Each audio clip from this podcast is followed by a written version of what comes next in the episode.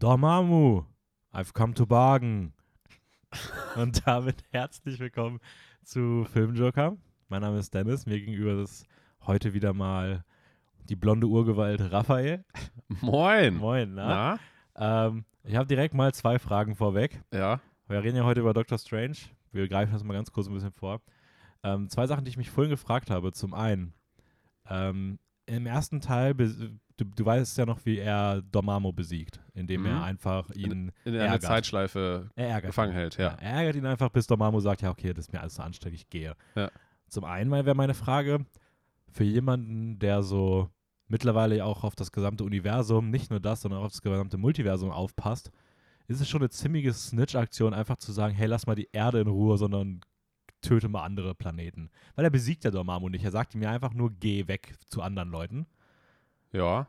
Und meine zweite Frage wäre, ähm, es, er meinte ja, es ist die einzige Chance, Thanos zu besiegen, was er macht, aber hätte er nicht Thanos einfach auch in der Zeitschleife ärgern können, bis er aufgibt? Hm. Also, ich glaube schon, als dass Thanos, obwohl es war ja wirklich Thanos einziges Lebensziel gefühlt, ne? Was war das? Thanos einziges? Einziges Lebensziel, so Ach, Lebensziel.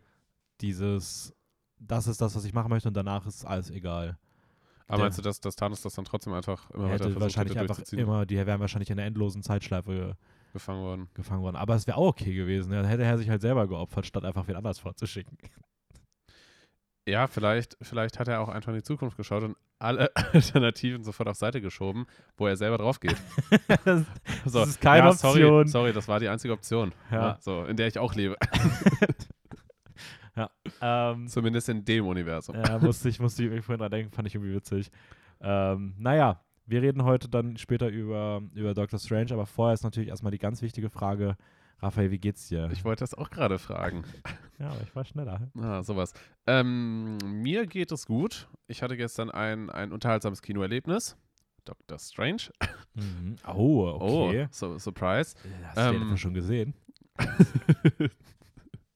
nee, wir, wir stoppen den Podcast so kurz vor Ende und dann gehen wir ins Kino. Ja. Ähm, ja, äh, sonst, Uni geht weiter, wie immer. Ähm, bald fängt die Klausurphase an. Das, das wird ein bisschen anstrengend.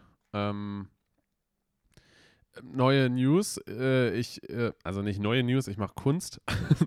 und äh, ich habe übernächstes Wochenende, also am 14. 15. Mai, ähm, quasi eine Art Ausstellung. Also nicht von mir alleine, aber dort stelle ich Bilder aus. Und darauf freue ich Uh. mich. Das wird ziemlich cool. Ähm, ja, eine Freundin hat so zum Thema psychische Krankheiten und Entstigmatisierung quasi etwas organisiert. Ähm, ich glaube, über die Uni ein bisschen. Und ja, da wurden verschiedene Künstler gefragt, ob sie dort ausstellen wollen. Und war- dann auch noch du. äh, äh, und, und ich, so zusätzlich, so als, als Freundesgoodie. so, ja, ja, ich mal auch so ein bisschen und äh, ne? deswegen wurde ich Hat gefragt. die Ausstellung irgendwie einen Namen? Ähm, genauen Namen weiß ich jetzt gerade gar nicht. Könnt ihr mal kurz nachschauen, ob das da drin steht in der E-Mail. Wieso? Wie, also, was meinst du mit genauem Namen? Ja, einfach nur, damit man irgendwie weiß, wie man das findet oder. Ähm, Ach so, ja, ich, ich kann auf jeden Fall die, Lo die Location nennen. Äh, Das wäre auch ein Anfang. das wäre auch ein Anfang. So, einen Moment. Die Location ist äh, Arm, wie heißt das nochmal? Ameis. Ameise ist das Tier. Fuck. Ameise, fuck. Nee. Ameise, fuck. Ausstellungshalle Wien. Ja. Ähm, während du da schaust, mir geht's auch gut. Ähm, ich bin etwas müde. Wir nehmen heute wieder sehr früh auf. Es ist äh, für uns Vormittag. ich ich, ich fasse mal nicht weiter zusammen, weil ich finde, wenn ich jetzt sagen würde, sowas wie, keine Ahnung, es ist halb elf, würden Leute sagen, so, wie, das ist früh für euch. Aber deswegen sage ich gar nicht, wie spät es wirklich ist, sondern es ist einfach ähm, Ja, stimmt. vormittags. Hast du jetzt auch gerade gar nicht gesagt. Nein, es ist ja nicht die richtige Uhrzeit gewesen. Ja. Ähm, die Location heißt übrigens Amerling-Beisel. Ah, okay, also Ausstellung 14. 15. Mai Richtig. in Wien. Also, falls das jemand hört und genau wissen will, nochmal, wie das heißt oder so, dann, dann schreibt mal einfach. Also, die meisten Leute werden uns ja eh irgendwie kennen. ja, Ähm, schreibt genau. bei Instagram filmjoker-wien. Ja, dann- uns kann man übrigens auch auf Spotify. äh, ähm, Apple Podcast und Soundcloud, ja, mittlerweile, das ist, die Leute wissen schon, wo, also die hören uns da, wo sie uns hören wollen. ähm, Ja, genau. Also nee, Instagram könnt ihr jetzt auch folgen. Da müsste auch heute schon eine Kritik online gegangen sein zu Doctor Strange. Genau Mhm. wissen wir es nicht. Also vielleicht auch nicht. Ähm, zumindest, äh, wenn euch da e- irgendwie etwas ausführlicher meine Meinung zu interessiert, ähm, könnt ihr euch das gerne durchlesen. Wird, werdet ihr dann potenziell, wenn ihr das genauer lesen wollt, auf Letterbox weitergeleitet. Ähm, ja, aber sonst ist eigentlich alles, alles ganz gut. Meinem Bein geht's ein bisschen besser. Ist Mhm. immer noch äh, jeden Tag spannend zu beobachten, ob es besser oder schlechter geworden ist. Aber ja, das so viel vorweg. Ich würde mal sagen, wir starten mal. Also genau, wir reden heute nicht nur über Doctor Strange, sondern auch über Moon Knight. Das heißt, wir nehmen uns heute wieder die nächsten beiden äh, Sachen aus Marvel. dem MCU vor. Yes. Einmal Serie, einmal Film. Ähm, haben im Recap ein paar Sachen und vorher jetzt aber News und vor allem Trailer, über die wir yes. dann reden wollen. Genau. Ähm, außerhalb der Trailer habe ich eigentlich nur noch eine einzige News und zwar ähm, es war jetzt gerade die CinemaCon. Ich glaube, in der letzten Podcast-Folge hatten wir darüber gesprochen. Ähm, was war denn die letzte Podcast-Folge? Was ist denn letzte Woche online gegangen? War das nicht was mit Raul? Ja, mit Raul war, war Sean Baker. Ähm, war das, das war doch nicht letzte Woche. ich schau mal ganz kurz nach. Was war denn letzte Woche? Jetzt bin ich gerade verwirrt. Verwirrung. Ah, Ähm, moderne Filmthematiken. Wir haben über Northman geredet. Haller-Hype. Ja, ähm, genau. Ich glaube, letzte Woche haben wir, haben wir darüber geredet, dass die Comic-Con war, wo es ja immer so Superhelden, Film, News auch dann ganz viel gibt. Und jetzt war die CinemaCon, also die weltweite Kinomesse. Und da sind ein paar Bekanntgebungen ähm, gemacht worden. Und es gab auch erste Trailer zu sehen, Hm? die man noch nicht weltweit sieht, sondern die dann halt äh, jetzt wahrscheinlich in den nächsten Wochen ähm, gezeigt werden. Unter anderem lief da auch schon der Avatar-Trailer, über den wir dann gleich auch reden, der ja aktuell exklusiv bei Doctor Strange zu sehen ist. Hm? Ähm, es gab einen ersten Trailer zu John Wick 4. Es gab einen ersten Trailer zu dem neuen Mission Impossible Film, ähm, der auch jetzt, äh, bei dem ein Name bekannt ist. Ähm, Mission Impossible 7 wird heißen Mission Impossible Dead Reckoning Part 1. Das Okay. heißt, wir haben hier einen bestätigten Zweiteiler. Teil 7 und 8 werden wahrscheinlich eine, eine gemeinsame Handlung erzählen. Ja. Äh, was das erste Mal in Mission Impo- Mission Impossible Aber ähm, weiter Tom. Cruise, nehme ich an, oder? Natürlich. Der ist doch erst in der Welt 25. ähm, und dann wurden noch weitere Namen von Filmen äh, bekannt gegeben. Unter anderem der, das Prequel zu A Quiet Place wird heißen A Quiet Place Day One. Sprich, es wird um den ersten Tag des Ausbruchs gehen.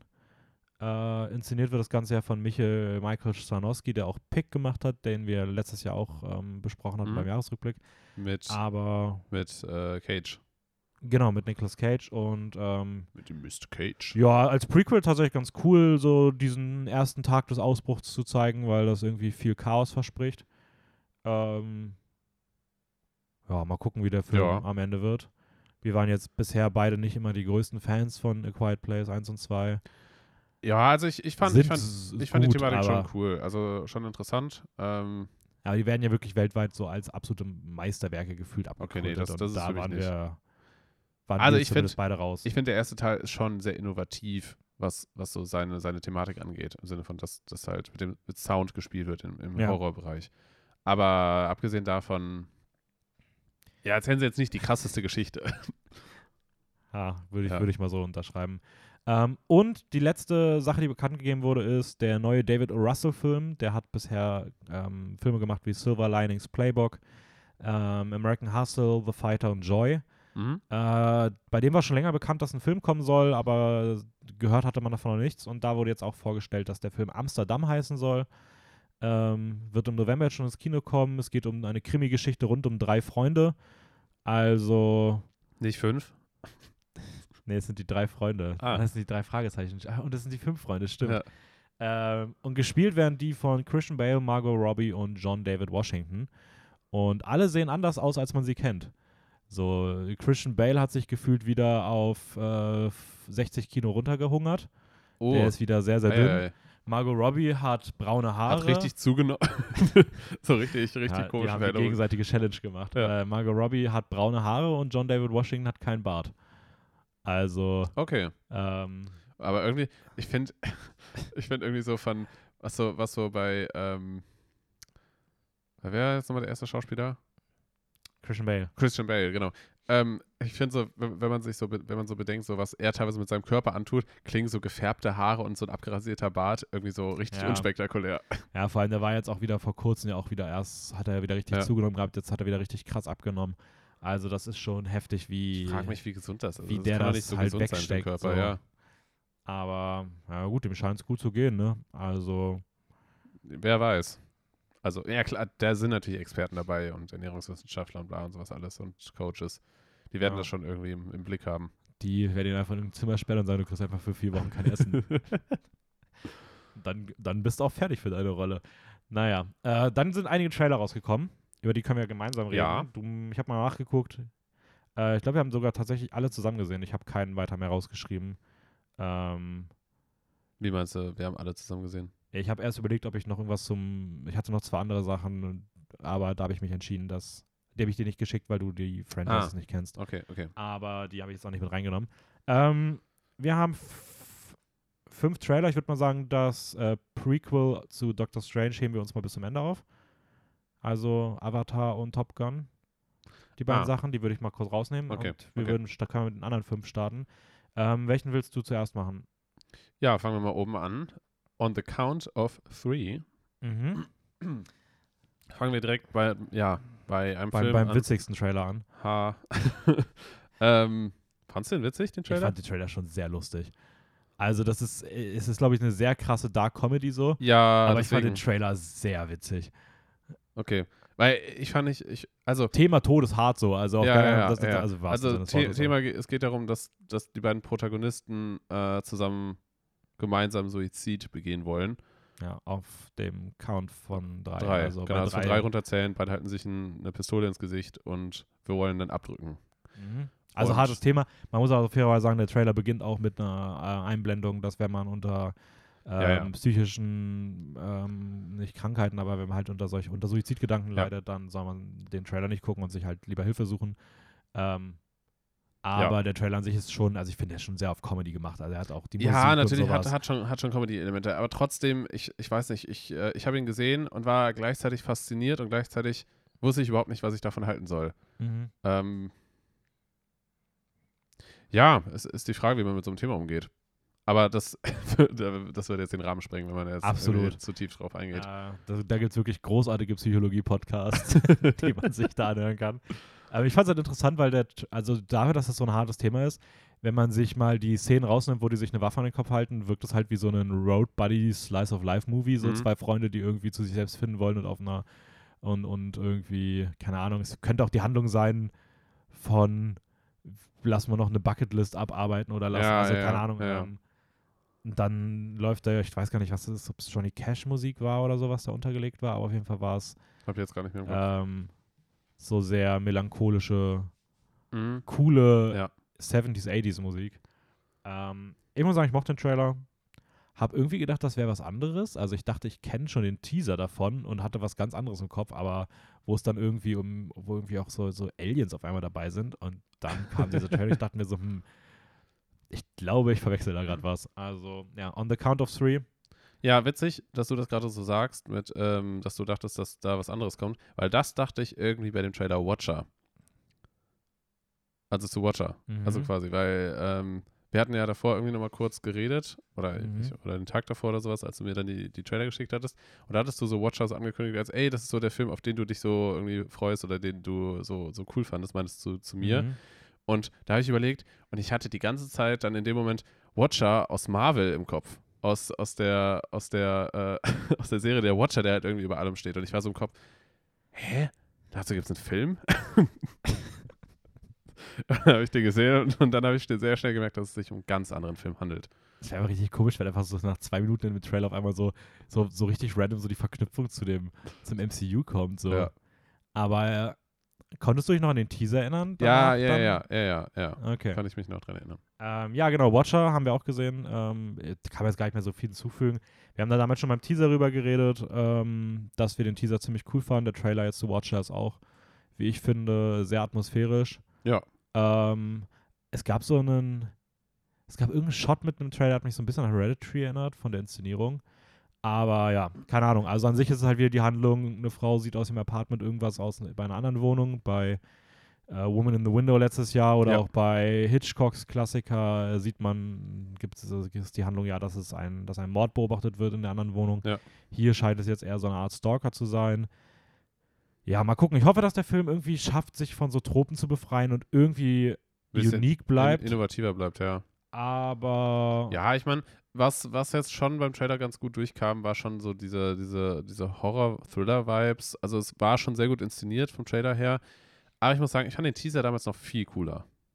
Ja, beim Teaser ist. Teaser ist meistens cooler, weil er halt viel mehr auf so ähm, äh, mu musikalisches und Sounddesign-technische Atmosphäre setzen kann. Okay. Weil er dir halt ja kaum mit Worten irgendwas vermittelt, Ja, sondern ja. einfach nur dich in den Vibe holen soll, während ein Trailer ja viel mehr Story zeigt. Weswegen, ja, bei solchen Filmen es halt immer sein kann, dass dann der Teaser halt deutlich cooler wirkt. Hm. Ähm, ein anderer Trailer, der sehr cool wirkt, ist ähm, Weird, The Al Yankovic Story. Hm. Äh, der neue Nicolas Cage-Film, nur ohne Nicolas Cage, sondern mit Daniel Radcliffe. Äh, ja, Daniel Radcliffe hat ja auch mittlerweile einfach so diese, diese bisschen weirden Rollen ja, eingebürgert. Ja, sogar eigentlich noch mehr als Nicolas Cage. Ja, schon. Eigentlich, das, ich bin mal, würde mich mal interessieren, ob die beiden so indirekt so, so, eine, so eine kleine Fehde führen, wer die krasseren Rollen kriegt. So, so ja, ich habe hier, ich war jemand, ein Mann, der hat sein Trüffelschwein gesucht. Ja, ich hatte Waffen an den Händen ge, ge, ge, Genagelt. genagelt. Ah, okay, krass. Ich war so ein Hornwesen mit äh, Hörnern am Kopf. Ja, und ich hab, war ein stummer Jahrmarktstub, der irgendwie Teddys getötet hat. Also, ich habe eine Leiche gespielt. ja, so, also irgendwie ist schon, ist schon interessant, wie die beiden ihre Rollen auswählen. Ähm, ja, aber Weird the Jankovic Story, ich habe mir da gestern ein bisschen was durchgelesen. Das soll wohl, also dieser, der heißt auch Weird L. Jankovic. Und das ist. Ach, der heißt echt so? Ich der dachte, heißt das, echt so, ah, ja. Okay, das, okay. Nur, das, nur das The ist dann Ja. dazwischen gedichtet und die Story hinten dran gehängt. Aber ja, Weird Al Yankovic ist wohl ein Musikparodist, also ähm, der sieht auch ein bisschen aus wie John Lennon in der Beatles-Doku äh, und hat wohl immer so Auftritte gemacht, wo er so bekannte Songs irgendwie parodiert, indem er die Texte dann irgendwie gesellschaftskritisch und lustig irgendwie angepasst hat und keine Ahnung, der scheint jetzt irgendwie einen Biopic zu bekommen, gespielt von Daniel Radcliffe. Ja, ist doch schön. Also, ja. Ich, ich bin mal gespannt, was, was da so passiert, weil ich habe ich hab eigentlich schon ziemlich so coole Vibes davon bekommen. Also, ja, so, fand ich auch. dass ich, dass ich schon gespannt bin, was da passiert und ähm, ich, ich freue mich drauf. Ich bin So. halt mal gespannt, wie generell so der Film wird, weil die Regie von irgendwem ist, den man wirklich noch nie gehört hat. Mm, ja, okay. Ähm, und auch sonst da keine Leute mit arbeiten, die man jetzt groß kennt. Das kann halt immer so ein bisschen schwierig dann sein. ja, großer kann auch sein, dass man von dem Film nie wieder was hört. So, Ja. der kommt irgendwann raus, niemand guckt ihn, wir kriegen es nicht mit, wir, bei uns fällt Oden durch und dann, Klassischer Daniel Radcliffe halt. boah, ich will auch schon seit einem Jahr ganz Akimbo und Horns gucken. Und jedes Mal sehe ich dann irgendwann so bei Prime die Nachricht, ja, die sollen bald raus sein. Mhm. Letzte Chance, dann gucke ich sie aber nicht mehr, weil ich keine Zeit mehr habe. Dann kommen sie danach wieder rein, dann denke ich mir wieder, geil, wieder jetzt ein Jahr Zeit, sie zu gucken und irgendwann ist wieder der Punkt erreicht. Ja, Also, ja, gut. Scheint ja dann doch nicht ganz so wichtig zu sein für dich. ja, anscheinend nicht. Also, mein inneres Ich sträubt sich da auf jeden Fall gegen irgendwas. Ähm, Voll okay. Zwei haben wir noch. Ja. Ja, ich würde sagen, wir heben uns den krassen Trailer für, für am Ende auf. Also reden wir jetzt über Kenobi. Okay. ich war mir gerade nicht sicher, was jetzt, was jetzt Ja. kommt. Ich dachte, du twistet einfach ganz hart auf einem, auf einem sehr coolen Trailer. Ähm, Obi-Wan Kenobi ist der, ja, ist quasi die neue Star Wars Miniserie, oder? Heißt die Obi-Wan Kenobi oder ist die Kenobi? Weißt du das? Schau ich ihm nach. Weil ich bin mir nämlich nicht sicher. Ich habe irgendwie mir sie Kenobi. ursprünglich mal als Kenobi aufgeschrieben. Obi-Wan Kenobi heißt die. Ist irgendwie auch ein, irgendwie auch ein uncooler Name für eine Serie. Ja, also nur alleine, Kenobi wäre alleine viel Kenobi cooler. ja, wird schon mehr Sinn so, machen. was ist das denn? Also, so, was kommt als nächstes? Luke Skywalker? Also, so Soll echt R2D2? kommen. Einfach so R2D2, die, die Serie. Ähm, ja, äh, erster richtiger komisch. Trailer. Ich glaube, was man bisher war, ist nur ein Teaser, den man gesehen hatte. Ähm, Ja, Jetzt gab es genau. den ersten richtigen Trailer. Wa- Was, Ja. was war dein Gefühl? Also ich muss sagen, dass ich äh, jetzt bei dem Trailer schon einen gewissen Hype bekommen habe, muss ich ehrlich sagen. Also schon ein bisschen, ein bisschen jetzt gespannt bin, wie das, wie das tatsächlich aufgebaut wird, wie es weitergeht. Ähm, weil ich war mir bis davor noch nicht ganz sicher, welche genaue Zeitspanne das irgendwie Mhm. abdeckt. Ähm, und anscheinend soll das ja jetzt so genau zu dem Zeitpunkt sein, kurz bevor Darth Vader quasi fertig gebaut wird, in Anführungsstrichen. Ähm, beziehungsweise dann halt zu dem Zeitpunkt, als er dann halt quasi ganz neu auf, auftritt, sozusagen. Also zumindest wird das halt so im Trailer dargestellt. Und ich, ich bin schon eigentlich gespannt, was, was da dazwischen jetzt noch so alles passiert, weil viel wurde davon gar nicht abgedeckt bisher. Ja. So zeitlich. Ähm, ja, stimmt schon. Also ich muss auch sagen, dass ich äh, beim Teaser gar nicht interessiert war und Mhm. jetzt mir schon denke so, also anders als jetzt so diese letzten Sachen, sowas wie Boba Fett oder so, was mich wirklich gar nicht interessiert hat. Ja. Ähm, ich habe auch selbst die zweite Staffel Mandalorian immer noch nicht gesehen. Ich bin einfach gar nicht im Star Wars Ding drin, aber ich denke mir bei Kenobi schon so, oh, es sieht schon irgendwie ganz cool aus. So, ich mag die Optik. Also ich finde Mhm. die Optik sieht echt nice aus, ein bisschen düsterer wieder und ähm, ich fand den auch eigentlich ganz cool. Also Ja. ich habe jetzt nicht die krassen Gefühle zu, aber ich bin auf jeden Fall positiver überrascht gewesen als ähm, nach dem Teaser. Und ich hoffe inständig, dass die Serie nicht den Fehler macht und einfach nur so ein bisschen auf Fanservice rausgeht, sondern sich viel tiefer auch mit der Person auseinandersetzt. Also das heißt, mit Kenobi, Ja. wie, wie wirklich der innere Struggle ist, dass, dass er dafür verantwortlich ist, dass, dass Darth Vader irgendwie erschaffen wurde. Also nicht dafür verantwortlich ist, aber er halt als, als Meister von ihm eigentlich, der so ein bisschen gefällt hat und gleichzeitig auch versucht dann den Sohn, also Luke, irgendwie aufzuziehen, so ein bisschen. Ja, also ja, würde ich mir natürlich auch wünschen. Ich habe mittlerweile bei all diesen großen Franchises immer so ein bisschen die Sorge, dass das wirklich, also Fanservice ist halt irgendwie gefühlt momentan das, ähm, Ja. was immer im Vordergrund Aber man steht. kann ja immer noch hoffen. Die Hoffnung stirbt zuletzt. Ja, aber meistens tut sie das dann auch. Irgendwann. Sterben. Ja. Schade. Ja, mit der Hoffnung ist wie mit jedem Lebewesen, ne? So als ob die Hoffnung einfach so, so ein Tier ist. Ähm, apropos Tiere, ähm, richtiges Tier ist auch, äh, Ganz seltsamer ist Übergang. auch Florence Pugh, die räumt ja wirklich schauspielerisch momentan richtig ab. Und da haben wir auch einen neuen Trailer gesehen, ähm, auf den ich mich schon sehr lange gefreut habe. Also, den, du hast mir damals, glaube ich, mal irgendwann einen kurzen Teaser Ja, so ein geschickt. Mini-Teaser, nur so so so- 20 Sekunden oder sowas. ich glaube nicht mal, waren das nicht wieder sogar nur so neun Sekunden oder sowas. Ich weiß nicht, also so ganz kurze Mini-Einblicke nur. Und den fand ich schon ziemlich cool. Ähm, und der Film heißt Don't Worry, Darling von Mhm. Olivia Wilde, die zuletzt auch Booksmart ähm, gemacht hat. Eine, Ja. So eine Comedy-Version eher. Jetzt scheint es eher ein äh, düsterer Thr- Thriller, zu sein. Ja, schon. Ähm, Florence Pugh und Harry Styles in, der, in den Hauptrollen. Und äh, meine Frage wäre natürlich an dich, Raphael, wie fandst du den Trailer? Also, das erste, was ich mir direkt danach aufgeschrieben war, ist Holy Shit in Caps. also, ich hatte, ich hatte mehrmals heftige Gänsehaut und war so, "Wha- what is happening? Und ähm, bin richtig gespannt darauf, was wirklich im Film passieren wird. Ja, also, ich muss auch sagen, der ist bei mir mittlerweile, der ist, der hat es wirklich geschafft, sehr schnell sehr hoch zu kommen, was äh, Vorfreude angeht. Ja. Also so ein Ding, da werde ich, also wenn da nicht gerade vorher irgendwie Stimmen kommen, die sagen, boah, der Film ist gar nichts, wird das safe ein Kinobesuch. Ähm, Ja, ich weiß gar nicht, ob der im Kino kommt oder ob das so ein, ne- ob das so ein nee, der wird schon ins Ki- Kino kommen. ich Das hoffe es. wird, das wird nicht so ein Streaming-Ding, oder? Glaube ich nicht, kann ich mir nicht vorstellen. Hätte man auch schon irgendwo ein Drei, Logo also gesehen. war, es war als, als Datum 23.09. angesetzt. 2022. Ah, okay. Und damit gehe ich davon aus, dass er im Kino irgendwo anlaufen wird. Ja, würde ich auch mal sagen. Ja, also keine Ahnung, ich habe mir auch einfach nur aufgeschrieben, lieber alles am Trailer.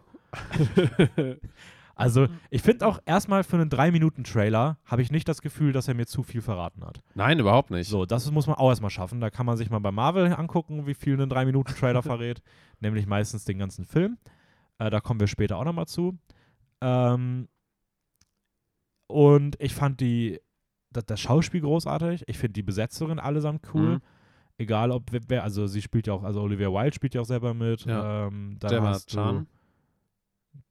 Genau, das ist die aus Crazy Rich Asians. Genau, ne? ja, ja. ja. Dann ähm, Chris Pine, der auch in einer ziemlich coolen Rolle zu sein scheint. Äh, natürlich Harry Styles und natürlich Florence Pugh, die momentan Ja. ähm, wahrscheinlich für mich mit zu den äh, spannendsten Schauspielerinnen so in Hollywood gerade gehört, weil sie einfach auch so eine coole Rollenwahl ständig hat. Ähm, und ich weiß nicht, diese Musik, die Atmosphäre, die einzelnen Szenen, wie auf einmal in diesem Trailer, auf einmal ist er auch in so eine krasse Horrorrichtung twisted. Ich finde aber auch generell, dass das ganze Set sieht unfassbar cool aus. Also das ist so ein, ich weiß nicht, sind es so die, die 60s, 70s oder Ich sowas? würde sogar eher sagen, er, oder? Das müsste ja so, das spielt ja mit dieser Hausfrauentrope. Ja, Und ich würde eher sagen, dass das sogar so, 40er, 50er sind? ja, 40er, 50er, wenn nicht sogar irgendwie so 20er, 30er. Echt so früh sogar. Ja, wahrscheinlich eher so 40er, 50er. Also ja, doch, ich würde eher sagen 40er, 50er, irgendwie sowas. Ja. Hat's auch gesagt. Also, ja, es scheint irgendwie um so eine Society zu gehen. Also ich habe irgendwann mal gelesen, es soll um eine Art Utopie gehen, also irgendeine Gesellschaft, die so in diesem Moralbild der 40er oder 50er halt hängen geblieben Mhm. ist. So, ähm, der Mann fährt jeden Tag los und Zur Arbeit. zur Arbeit ja. und die Frau macht den Haushalt und alle sind aber maximal glücklich. Ja. Und irgendwann realisiert halt die Hauptdarstellerin, so ein bisschen auf die Truman Show, so, Ja, dass das irgendwie alles nicht so ganz die richtige Realität ist. Und umso mehr sie das herausfindet, umso mehr dreht das Ganze in so einen, in so, ja, wirklich in so eine Horror-Thriller-Richtung rein. Und keine Ahnung, ich, ich, ich, oh, ich hoffe einfach, dass das gut wird. Also ich habe richtig Bock, dass der Film am Ende des Jahres in meinen Top 10 ist. Das wäre richtig klasse. Ich hoffe auch, dass, dass der Film halt genau diesen Vibe und dieses Gefühl beibehält, was man durch den Ja, Trailer und auch eine coole Story erzählt. Ja, ja. Aber Olivia Wilde war halt schon, also ich muss sagen, durch Booksmart, ich fand Book, Booksmart auch schon ziemlich cool. Also ich, Mhm. ich halte sie für eine sehr, sehr, sehr begabte Regisseurin. Auch eine coole Schauspielerin. Also ähm, Stimmt, sie spielt immer selber auch in ihren Filmen mit. hat sie bei Obwohl. Booksmart, weiß ich gerade gar nicht, ob sie Aber bei einem anderen, den Aber sie sie- hat, oder? ich weiß gar nicht, ob Booksmart nicht sogar erster war, aber sie spielt auf jeden Fall auch oft in Filmen mit. Ähm, hat ja Ah, damals, so war das. Okay. Hat er damals auch in Dr. House, glaube ich, mitgespielt. Ach, keine Ahnung. Aber ich habe sie auf jeden Fall schon öfter gesehen. Ähm, anyways, das waren so ein bisschen die, die News, die diese Woche angelegen haben. Ähm, ich würde sagen, wir gehen mal ein bisschen im, im Schnelldurchlauf durch das Recap durch. Wir haben drei Sachen, über die wir kurz reden wollen. Ich würde mal sagen, ich fange an, da machst du Ja. die Mitte und ich Ja. mache das Ende. Ähm, ich habe Dinner in America gesehen. Ähm, ist ein Film, der laut Letterbox 2020 erschienen ist, der trotzdem für uns zu diesem Jahr gehört, weil er hier nie groß in die Kinos kam und jetzt im Ende März sein, Kino, äh, sein, sein, sein Home Cinema Start hatte, ähm, also auf Blu-ray erschienen ist. Und ähm, ja, keine Ahnung, ich finde so Filme wie Dinner in America sind mittlerweile irgendwie voll die Seltenheit geworden, weil der einfach so ein riesiger Mittelfinger an alles ist. Äh, es geht um den Punkrocker Simon, der sich auf der Flucht vor der Polizei befindet, nachdem er ein bisschen zu viel gezündelt hat und mal wieder bei den falschen Leuten irgendwas abgebrannt hat. Ähm, und auf seiner Flucht taucht er dann bei Paddy unter, die keine wirklichen sozialen Kontakte hat und, äh, und selbst ein riesiger Punkrock-Fan ist. Und sie zusammen gehen dann auf eine Reise durch den amerikanischen Westen, lösen gegenseitig ihre Probleme.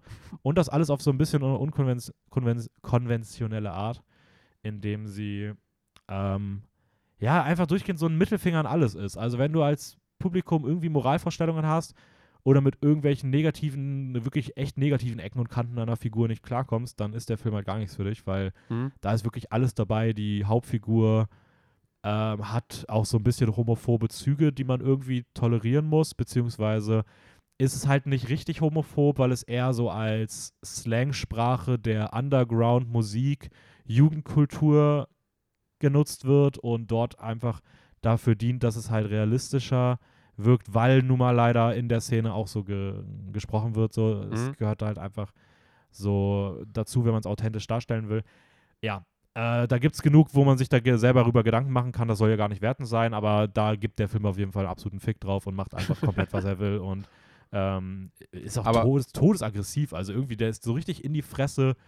Ähm, aber das Ganze dann so als so ein bisschen kitschige, klischeebehaftete Coming-of-Age ähm, weirde Romance-Story mit einer coolen Musik und abgefahrenen Zooms und Okay. Aber das heißt, du würdest das insgesamt schon eher positiv werten. ich fand den großartig. Okay. Der, war, der, war, der war richtig super. Aktuell auch in meinen easy in meinen Top 5 des Jahres bisher. Ah, krass, doch schon. Okay. Ähm, die beiden Hauptdarsteller spielen das großartig. Also Kyle Gallner, der hat jetzt auch im neuen Scream mitgespielt.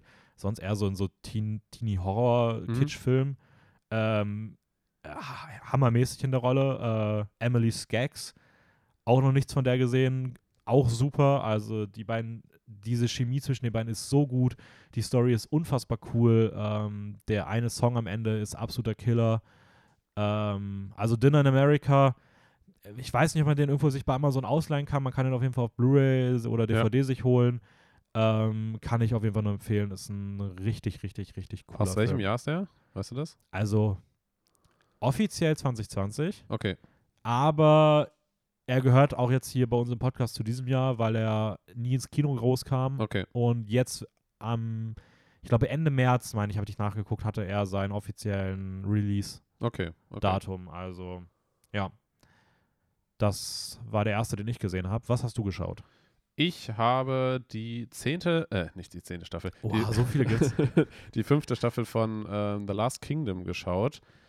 Ähm, eine, ich sag mal, historische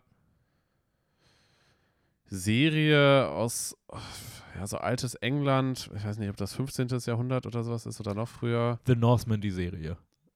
Ja, kann man, kann man so grob so sagen. Also Wikinger spielen eine Rolle und halt sehr viel auch Glaube, Christentum, ähm, quasi Könige, die zu der Zeit so gelebt haben ähm, und hauptsächlich mit der Hauptaufgabe von Alfred, glaube ich, hieß der, oder heißt der, der König, Ja, ja, der, der ähm, hauptsächlich in den ersten Staffeln eine Rolle spielt. Ähm, und der sich eigentlich als Aufgabe genommen hat, das ja, England quasi zu vereinigen, sozusagen. Ähm, ja, es ist ein bisschen schwierig, darüber zu reden, jetzt über die fünfte Staffel, ohne groß zu spoilern. Ja, ich habe dich nämlich auch rumgebeten, weil ich halt, glaube ich, bin gerade bei Ende Staffel 2 müsste ich sein. Ähm, und ich halt noch nicht weiter Ja. geschaut habe und ich will unbedingt noch weiter schauen. ja, ja. Äh, will mir ein bisschen Zeit lassen. Nee, aber Äh, deswegen, also was man halt sagen kann, ist, dass das ähm, von Staffel zu Staffel teilweise immer wieder auch Zeitsprünge sind. Mhm. Ähm, ob das dann ein paar Jahre sind oder 10 oder 20 Jahre oder sowas, das kann halt immer mal wieder passieren. Dementsprechend können Rollen immer mal wieder älter werden und auch schnell mal quasi Rollen irgendwie Kinder bekommen und sowas alles. Aber und, kurze Frage, 10, Ja. 20 Jahre auch mal ein Zeitsprung oder so, das müsste man ja auch alterstechnisch bei den Leuten sehr krass sehen. Ja. Sieht man das auch? Also sieht, sehen relevante Figuren wirklich auf einmal auch wirklich markant älter aus? ich muss sagen, ähm, das, das ist nämlich jetzt gerade bei Staffel 5 ziemlich extrem gewesen, dass ich glaube von Staffel 4 auf 5, äh, weil in ich sag mal, Ende Staffel 4 wie so ein gewisser Frieden gefunden wurde, irgendwie zwischen verschiedenen Parteien. Und dieser Frieden sollte dann halt eine gewisse Weile halten.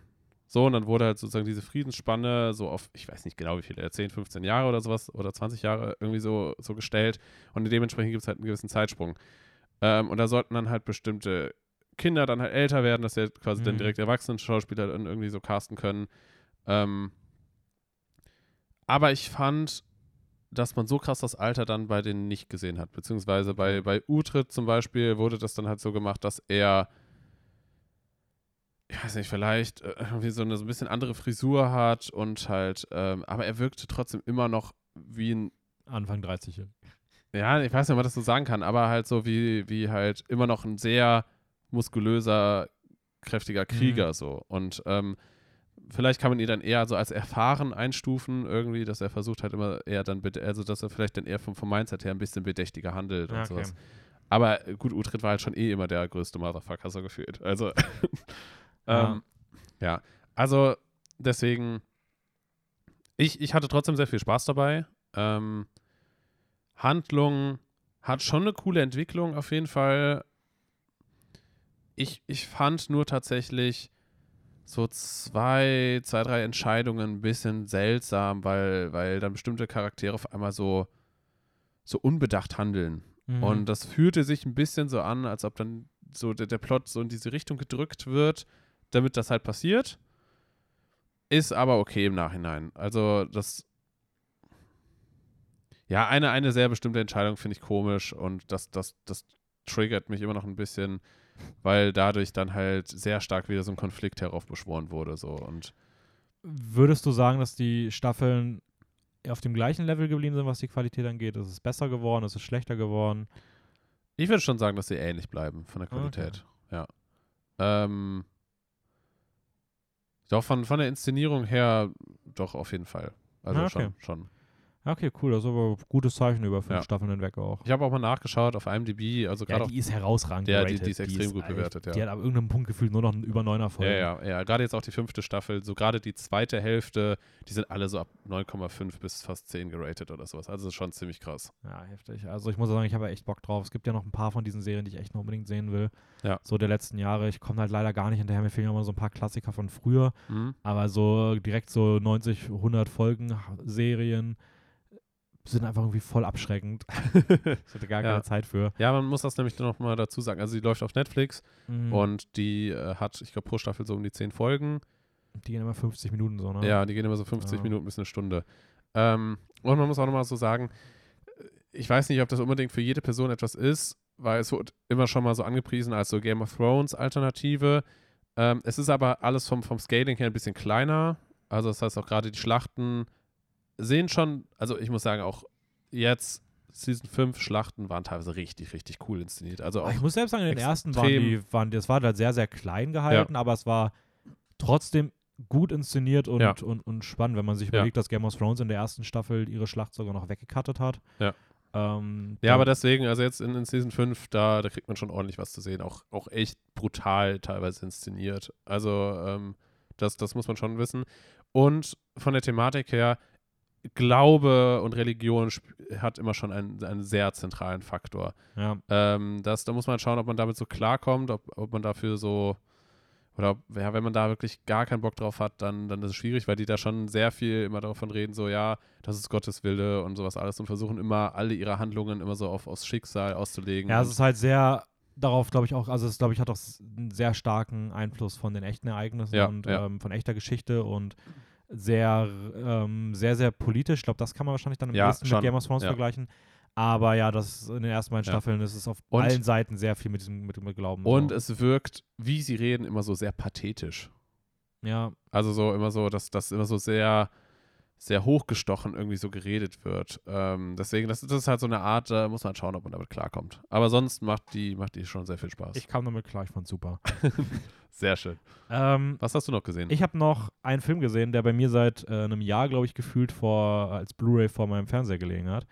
Ähm, Dark Waters, im Deutschen Vergiftete Wahrheit. mhm. Ähm, und es ist ein Biopic, also es geht um die wahre Geschichte eines fast 20 Jahre andauernden Gerichtsprozesses zwischen einem äh, Chemiemogul und einem Anwalt, Robert Billett. Ähm, Robert Billett arbeitet eigentlich in einer Anwaltskanzlei, die sogar darauf spezialisiert sind, dass sie Chemiekonzerne vor Gericht verteidigen.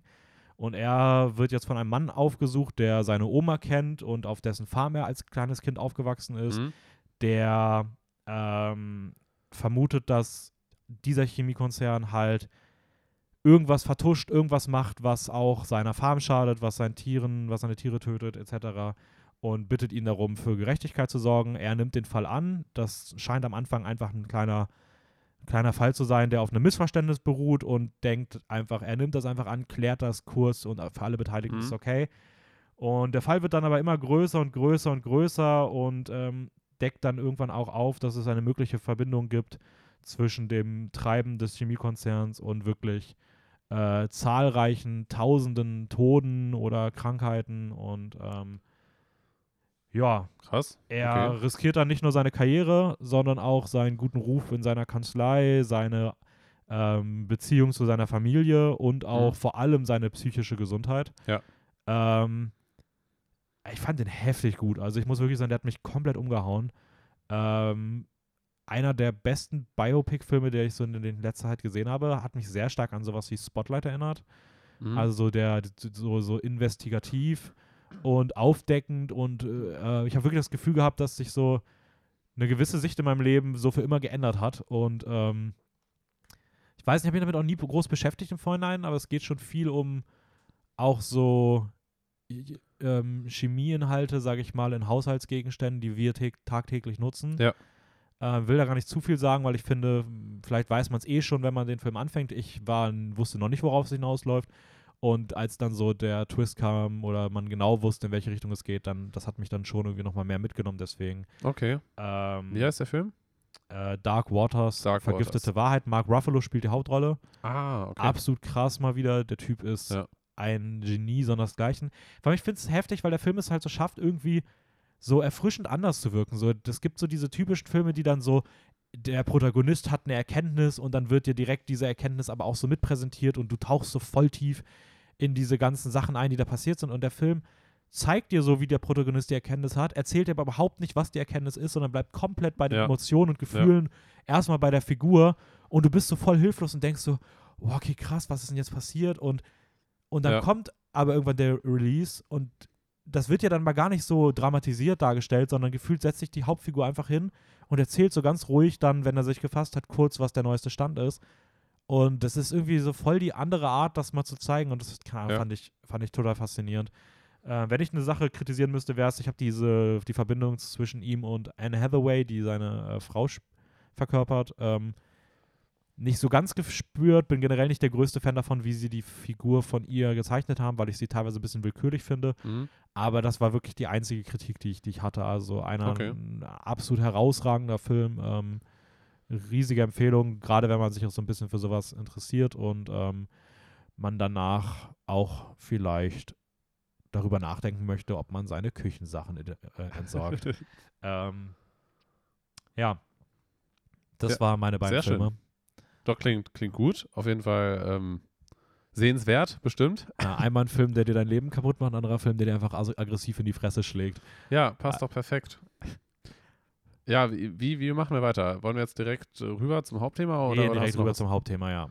Okay, dann springen wir jetzt direkt rüber zum MCU. Und äh, würde sagen, wir reden, obwohl eigentlich, wollen wir direkt über Moonlight reden oder erstmal noch über Avatar und Ah, stimmt. Ja, Weil das haben wir auch Über noch. die, beiden, über die beiden Sachen reden. Ähm, genau, wir waren ja gestern in Doctor Strange und es gab einfach kein typisches Kino, vom Kino zusammengestelltes Trailerprogramm, Ja. sondern es gab zwei Exclusives, die man im Vorhinein sehen durfte. Nämlich zum einen eine Sneak Preview aus ähm, Top Gun Maverick, sprich so fünf Minuten aus dem echten Film. Ja. Plus ein kurz zusammengeschnittener Trailer nochmal, aber den kannte man schon. Ähm, wie fandst du die ersten Szenen, die du von Top Gun Maverick gesehen hast? Also man sieht größtenteils eine Flugszene, kann man Ja. vielleicht noch dazu Ja. sagen. quasi Piloten, die äh, wie so Trainingsübungsflüge machen. Ja. Und äh, das alles so ein bisschen auf, auf so, so ein bisschen witzig gestellt, aber gleichzeitig auch unfassbar eindrucksvoll, weil einfach diese, diese Shots aus den Jets oder auf die Jets es sah einfach insane aus. Also Ja. ich finde, dieses Gefühl, was man bekommen hat, war äh, pure Gänsehaut fast durchgehend eigentlich. Ja, ich habe auch, glaube ich, vier, fünf Mal Gänsehaut gehabt. Also, und das nicht mal bei einem Trailer, sondern wirklich bei einem fertigen Film, wo ich einfach nur ohne Zusammenhang Szenen sehe. Ja, ja. Ah, schon, also. Das ist schon, schon heftig, ja. Ja, also äh, ich habe noch nichts von Top Gun bisher überhaupt gesehen und von daher bin ich, bin ich sehr, sehr gespannt darauf, was Ja, ich bin nochmal gespannt, weil man muss fairerweise sagen, der erste Film ist halt wirklich, also es ist halt ein Kultfilm, der von der Musik lebt, aber es ist schon per se eher so ein, fast schon so ein, ja, so ein Beat-Trash-Film gefühlt, also der auch echt nicht gut ist an, in vielen Momenten, wenn er halt nicht so damn cool wäre und das halt auch ein bisschen zu kritisieren, weil er halt damals auch so ein bisschen Krieg, äh, so Armeepropaganda war. Mhm. Aber heutzutage sehe ich ihn halt nicht mehr als Armeepropaganda, weil ich glaube, heutzutage geht niemand mehr in die Armee, weil man Top Gun sieht. Aber ähm, das sollte man natürlich beim ersten Teil schon dazu sagen. Ich fand den ersten Film trotzdem irgendwie unterhaltsam, weil er halt irgendwie so kitschig ist so, und so lustig auch in den Momenten ist, wenn er da halt so, so die Armee als so cool. Also es ist einfach Ja. witzig gewesen. Ich glaube, der zweite Teil wird das alles nicht mehr machen, sondern einfach nur noch ein Düsenjet-Actionfilm sein. Und ja, der sieht schon, der sieht schon echt geil aus. Also, ich habe auch gehört, dass die ersten ähm, Screenings, Screenings, in ja. Amerika, das Pressefeedback äh, wirklich absolut überragend sind. Also richtig, richtig krass gut. Da muss man immer ein bisschen vorsichtig sein, weil es da gefühlt immer sehr top oder flop ist. Ähm, aber ich weiß nicht, ich habe da gestern auch gar nicht mit gerechnet, dass wir solche Szenen sehen dürfen. Äh, ich glaube, das erste Mal, dass ich einfach auch so eine, so eine Sneak Ja, von einem Film gesehen ich habe habe. generell auch das Gefühl, dass irgendwie Kino in letzter Zeit immer mehr so bisschen verändert wird, auch was, was so, so das Programm drumherum geht. ja. Also, wir hatten ja auch schon mal nach einem Marvel-Film auf einmal so einen Trailer von, von Doctor Strange. ja, das fand ich aber immer noch seltsam. Ja, aber es ist Aber halt, ja, stimmt schon. ist schon, schon sehr anders irgendwie genutzt, so dass dann teilweise Werbung einfach anders geschaltet wird. Ja, ist auch cool. Also ich finde, wenn du so wirklich so Filmszenen mal von irgendwas Ja. siehst, ich glaube, das bringt auch eher wirklich mehr Leute noch ins Kino, weil Ja, wenn ich mir ja. überlege, damals war das ja auch ganz groß, dass du mit- per Überraschung manchmal einfach die erste Viertelstunde aus fucking Dune gucken konntest vor einem Ja, Film. ja. So stell dir vor, du sitzt im Kino, rechnest mit dir auf einmal so, ey, now exclusive äh, Sneak Preview Dune und dann siehst du dir die ersten zwölf Minuten oder sowas. Also, das hat mir komplett umgehauen. Also, ich hätte ja gar nicht abwarten können. Also, ja, keine Ahnung, ist schon, ist schon cool gewesen. Ähm, danach kam noch der Avatar-Trailer, Yes. wobei genau. man sagen muss, ich würde es eher als Teaser bezeichnen. Ja. ja. Ähm, weil wir haben, es war, glaube ich, so eine Minute und es wurde kaum gesprochen. Und für mich war das ein klassischer Teaser. Ja. Ähm, wie, wie fandst du den? Ähm, eine Mischung aus, ja, war okay und doch sieht eigentlich auch ganz cool aus. Also es war spektakulär und spektakulär irgendwie. Ja, ich habe mir auch ein bisschen mehr erhofft. Also, Ja. Also dafür, dafür, dass wir wussten, Sorry. dass, dass wir auf jeden Fall was aus Avatar sehen, also weil es einfach exklusiv nur Ja. vor Doctor Strange gezeigt wird, ähm, war man schon ein bisschen so gehypt, finde ich. Also so schon so, wow, mal sehen, wie das so wird, was man so alles sehen wird. Und dann hat man halt einfach nur so ein paar Beauty-Shots eigentlich gesehen. Ja, wo man auch sagen muss, ich habe da früher noch einen, äh, einen, einen Artikel zugelesen, ähm, dass es schon krass ist, ähm, dass man so diesen Trailer jetzt hat und es halt irgendwie sehr auf diese Beauty-Shots setzt. Gleichzeitig aber es irgendwie im Kern sehr wenig um Pandora geht und sehr viel um äh, ja, um die Navi, um die Familie, die da irgendwie schon so angedeutet wird und sowas. Und die ja wirklich per se jetzt nicht so interessant sind. Also irgendwie Szenen, wo irgendwie Navi mit irgendwelchen Menschen rumlaufen oder Ja, aber da so, würde ich, da würd ich aber mal abwarten, weil ähm, ich kann mir schon vorstellen, dass das jetzt einfach auch mehr vom Planeten gezeigt wird und halt einfach damit reingetaucht wird, auch weiter in die Kultur und sowas alles. Ist halt die Frage, was dann genau der Fokus wird. Ja, ich weiß nicht, ich, ich finde halt, das Ding, was bei Avatar halt interessant ist, ist halt so die Welt. Ja. Und Total. die Story ist halt wirklich, eben, also ich bin kein Fan der Story im ersten Teil. Und ich glaube auch nicht, dass, dies, dass, dies, dass da so viel Story drin steckt, dass du da irgendwie fünf Teile mitfüllen kannst. Und es, ist, es wirkt für mich eher so, als ob die Story halt nur dazu dient, halt immer mehr Pandora zu erforschen. Was auch cool ist. Aber ob das halt für fünf Teile irgendwie. Vier, glaube ich. Es wurden jetzt drei am Stück gedreht. Ja, aber also mit dem ersten Teil zusammen, ja, da haben wir auch schon Pandora kennengelernt. Ja, aber dann sind Nein, es sollen jetzt, trotzdem es ist insgesamt werden es fünf Teile sein. Es wurden jetzt drei gedreht und einer wird dann noch äh, nachträglich gedreht. Ach, echt? Okay. Ja, es sind fünf Teile insgesamt. Es ist ja auch schon komplett der Releaseplan draußen, bis wann die erscheinen sollen. Ähm, ich glaube 24, 26, 28. Ah, okay. Und genau, die haben die ersten drei haben sie ja zusammen gedreht. Der letzte wird dann noch im Anschluss gedreht. Wahrscheinlich vielleicht soll es Zeit vergehen und sie wollen, dass die irgendwelche Leute vielleicht älter werden. I don't know. Ähm, aber ob halt wirklich so, so viel Handlung darin oder ob ich fünf Teile brauche, um eine Welt einfach immer weiter zu sehen, weil das ist halt wirklich der Star von dem Film und das, das was alle Leute interessiert, wie geil halt die Welt aussieht. Ja. I don't know. Also ich bin mal gespannt. Ich muss sagen, per se freue ich mich auf jeden Fall mehr auf Avatar, als ich es vor einem Jahr gedacht hätte. Das ist ein gutes Zeichen. ähm, der, die, die Optik war großartig, das muss man wirklich sagen. Also Ja. optisch war das. Das war schon auch Welten über der Op also also war ja auch in 3D. Wir mussten das ja beides gestern in 3D sehen. Ja. Du, du, du, du, durftest, ich musste. Ähm, und äh, das war schon ein anderes Qualitätslevel als das, was man danach im Marvel-Film gesehen hat, muss man halt auch mal fairerweise sagen. Ist krass, weil ich habe tatsächlich während des Marvel-Films teilweise komplett ausgeblendet, dass wir in 3D schauen. Ja, weil es auch einfach wieder. äh, Es ist nicht eigentlich kaum genutzt worden so. Es ist halt auch so lächerlich. Also, keine Ahnung. Ich, ich bin einfach kein Fan von 3D. Also, es ist so unnötig. Und bei Filmen wie Avatar so als einmaliges Spektakel, okay, aber bei sowas wie Marvel, die sich ja wirklich nicht mal die Mühe machen, Ja. ist es halt wirklich einfach nur dafür, dass das Studio nochmal zwei Euro mehr kriegt. Ja, ja, Also pro Person. Das ist schon krass. Was bei der Menge an äh, ZuschauerInnen schon sehr, sehr viel Geld ist. Also, Ja. Ich, frag, ich weiß jetzt aber auch nicht genau, wie tatsächlich der technische Aufwand ist. Also um das in 3D zu filmen. äh, sie haben das, die, die werden das nicht in 3D gefilmt haben. Die werden diesen Film wieder zwei, also wieder normal gefilmt haben und im Und Nachhinein und im Nachhinein per äh, Visual Effects ähm, 3D-Effekte draufgelegt haben. Das macht Marvel eigentlich immer. Das haben sie, glaube ich, nur bei Endgame und Infinity War damals anders gemacht gehabt und selbst da sah es nicht so gut aus. Hm. Also ja, keine Ahnung. Aber ähm, anyways, genau, das haben wir vorher gesehen. Jetzt Moon Knight. so Ähm, richtig schön angekündigt. Das haben wir da jetzt und jetzt Moon Knight. Äh, Moon Knight. Ähm, ja, neue, neue Marvel-Serie auf Disney erschienen, Disney Plus. Mhm. Ich muss sagen, ich bin großer Fan. Also für mich ist, ist die Serie wirklich sehr schnell nach sehr oben gerutscht. Ähm, sehr oben. Sehr oben, ja, sehr oben. Fortsetzung von dem Pixar-Film oben. Mhm. Der war richtig dumm. Äh, ja, genau. Bei mir auch. Genau. Ähm, was kann man dazu alles sagen?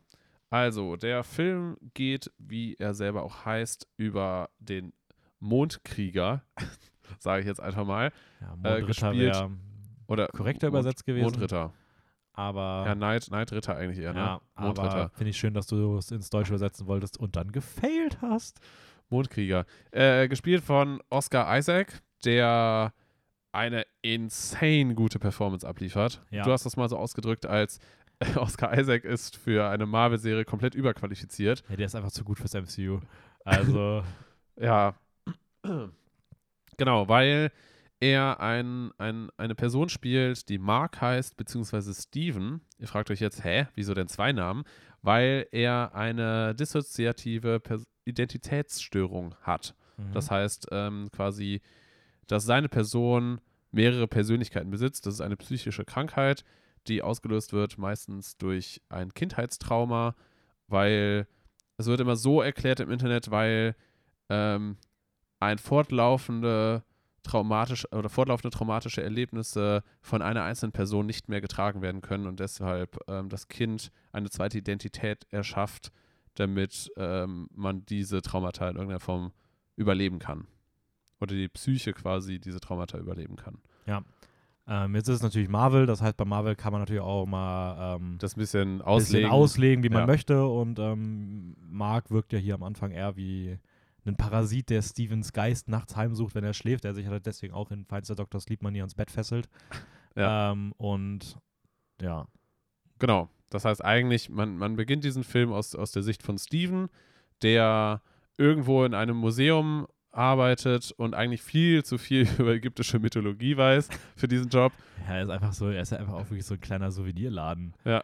Und ist einfach so voll der krasse Experte. Also kann Schon. auch sein, dass das auch in echt oft der Fall ist, aber er wirkt auch dort überqualifiziert. Ja, genau. Und äh, versucht es auch immer wieder irgendwie, ähm, ja, vielleicht im Job aufzusteigen, aber wird immer zurückgehalten. Also hat nicht wirklich Möglichkeiten, irgendwie was zu verändern in seinem Leben. Und ja, er leidet halt immer wieder so Blackouts, wo er halt nicht genau weiß, was passiert. Und man erfährt dann nach und nach, dass diese Blackouts eigentlich tatsächlich so wie in Wirklichkeit bei dieser Krankheit ähm, diese Wechsel der Persönlichkeiten sind und dass er halt immer wieder zwischen den beiden Identitäten Mark und Steven wechselt und nach und nach erfährt man, dass er tatsächlich der Avatar eines ja, ägyptischen Mondgottes ist. Mhm. Das heißt, dass er immer wieder in diese Rolle des Moon Knight reinschlüpft und ähm, ich sag mal Verbrecher bekämpft. Ja, und an einem großen Plan arbeitet der die Auferstehung der ähm, versteinerten Gottheit Amit verhindern soll, Genau, weil das scheinbar nicht so gut wäre. So, genau. Weil das in irgendeiner Form natürlich wieder zu Untergang der, der Menschheit führen könnte. klar. So halbwegs Aber zumindest. hey, sieht man irgendwo mal in dieser Serie einen anderen Avenger? Nope. Nein. ja, wobei man auch immer noch mal sagen muss, ähm, so, so, so ein Konflikt unter Göttern ist dann immer noch mal so eine Sache, dass das, das kann ja mal irgendwo ne, zwischendurch mal verloren gehen. Ja, muss man schon sagen, unter dass, der Decke dass im Finale ja schon halt ein halber Volksgenozid passiert und Ja. ähm, da ist schon irgendwie verwunderlich, dass das im MCU spielen soll, aber ja, vielleicht einfach anderes Universum, ne, Dennis? Kannst ja immer wieder so das auslegen. ist mittlerweile natürlich auch echt eine schöne Lösung, um bei sowas einfach sowas zu sagen. Ja. Aber naja. Ähm, ja, also ich muss sagen, ich fand es auch ähm, ziemlich starke Serie für Marvel mal wieder. Ja. Äh, seit Loki auf jeden Fall die beste, auch mit Abstand beste Marvel-Serie, ähm, die sie so gemacht haben jetzt im letzten Jahr. Wie du schon gesagt hast, Oscar Isaac einfach viel zu gut. Ähm, er spielt das halt wirklich krass. Also ich habe da wirklich ein paar Mal Gänsehaut bekommen.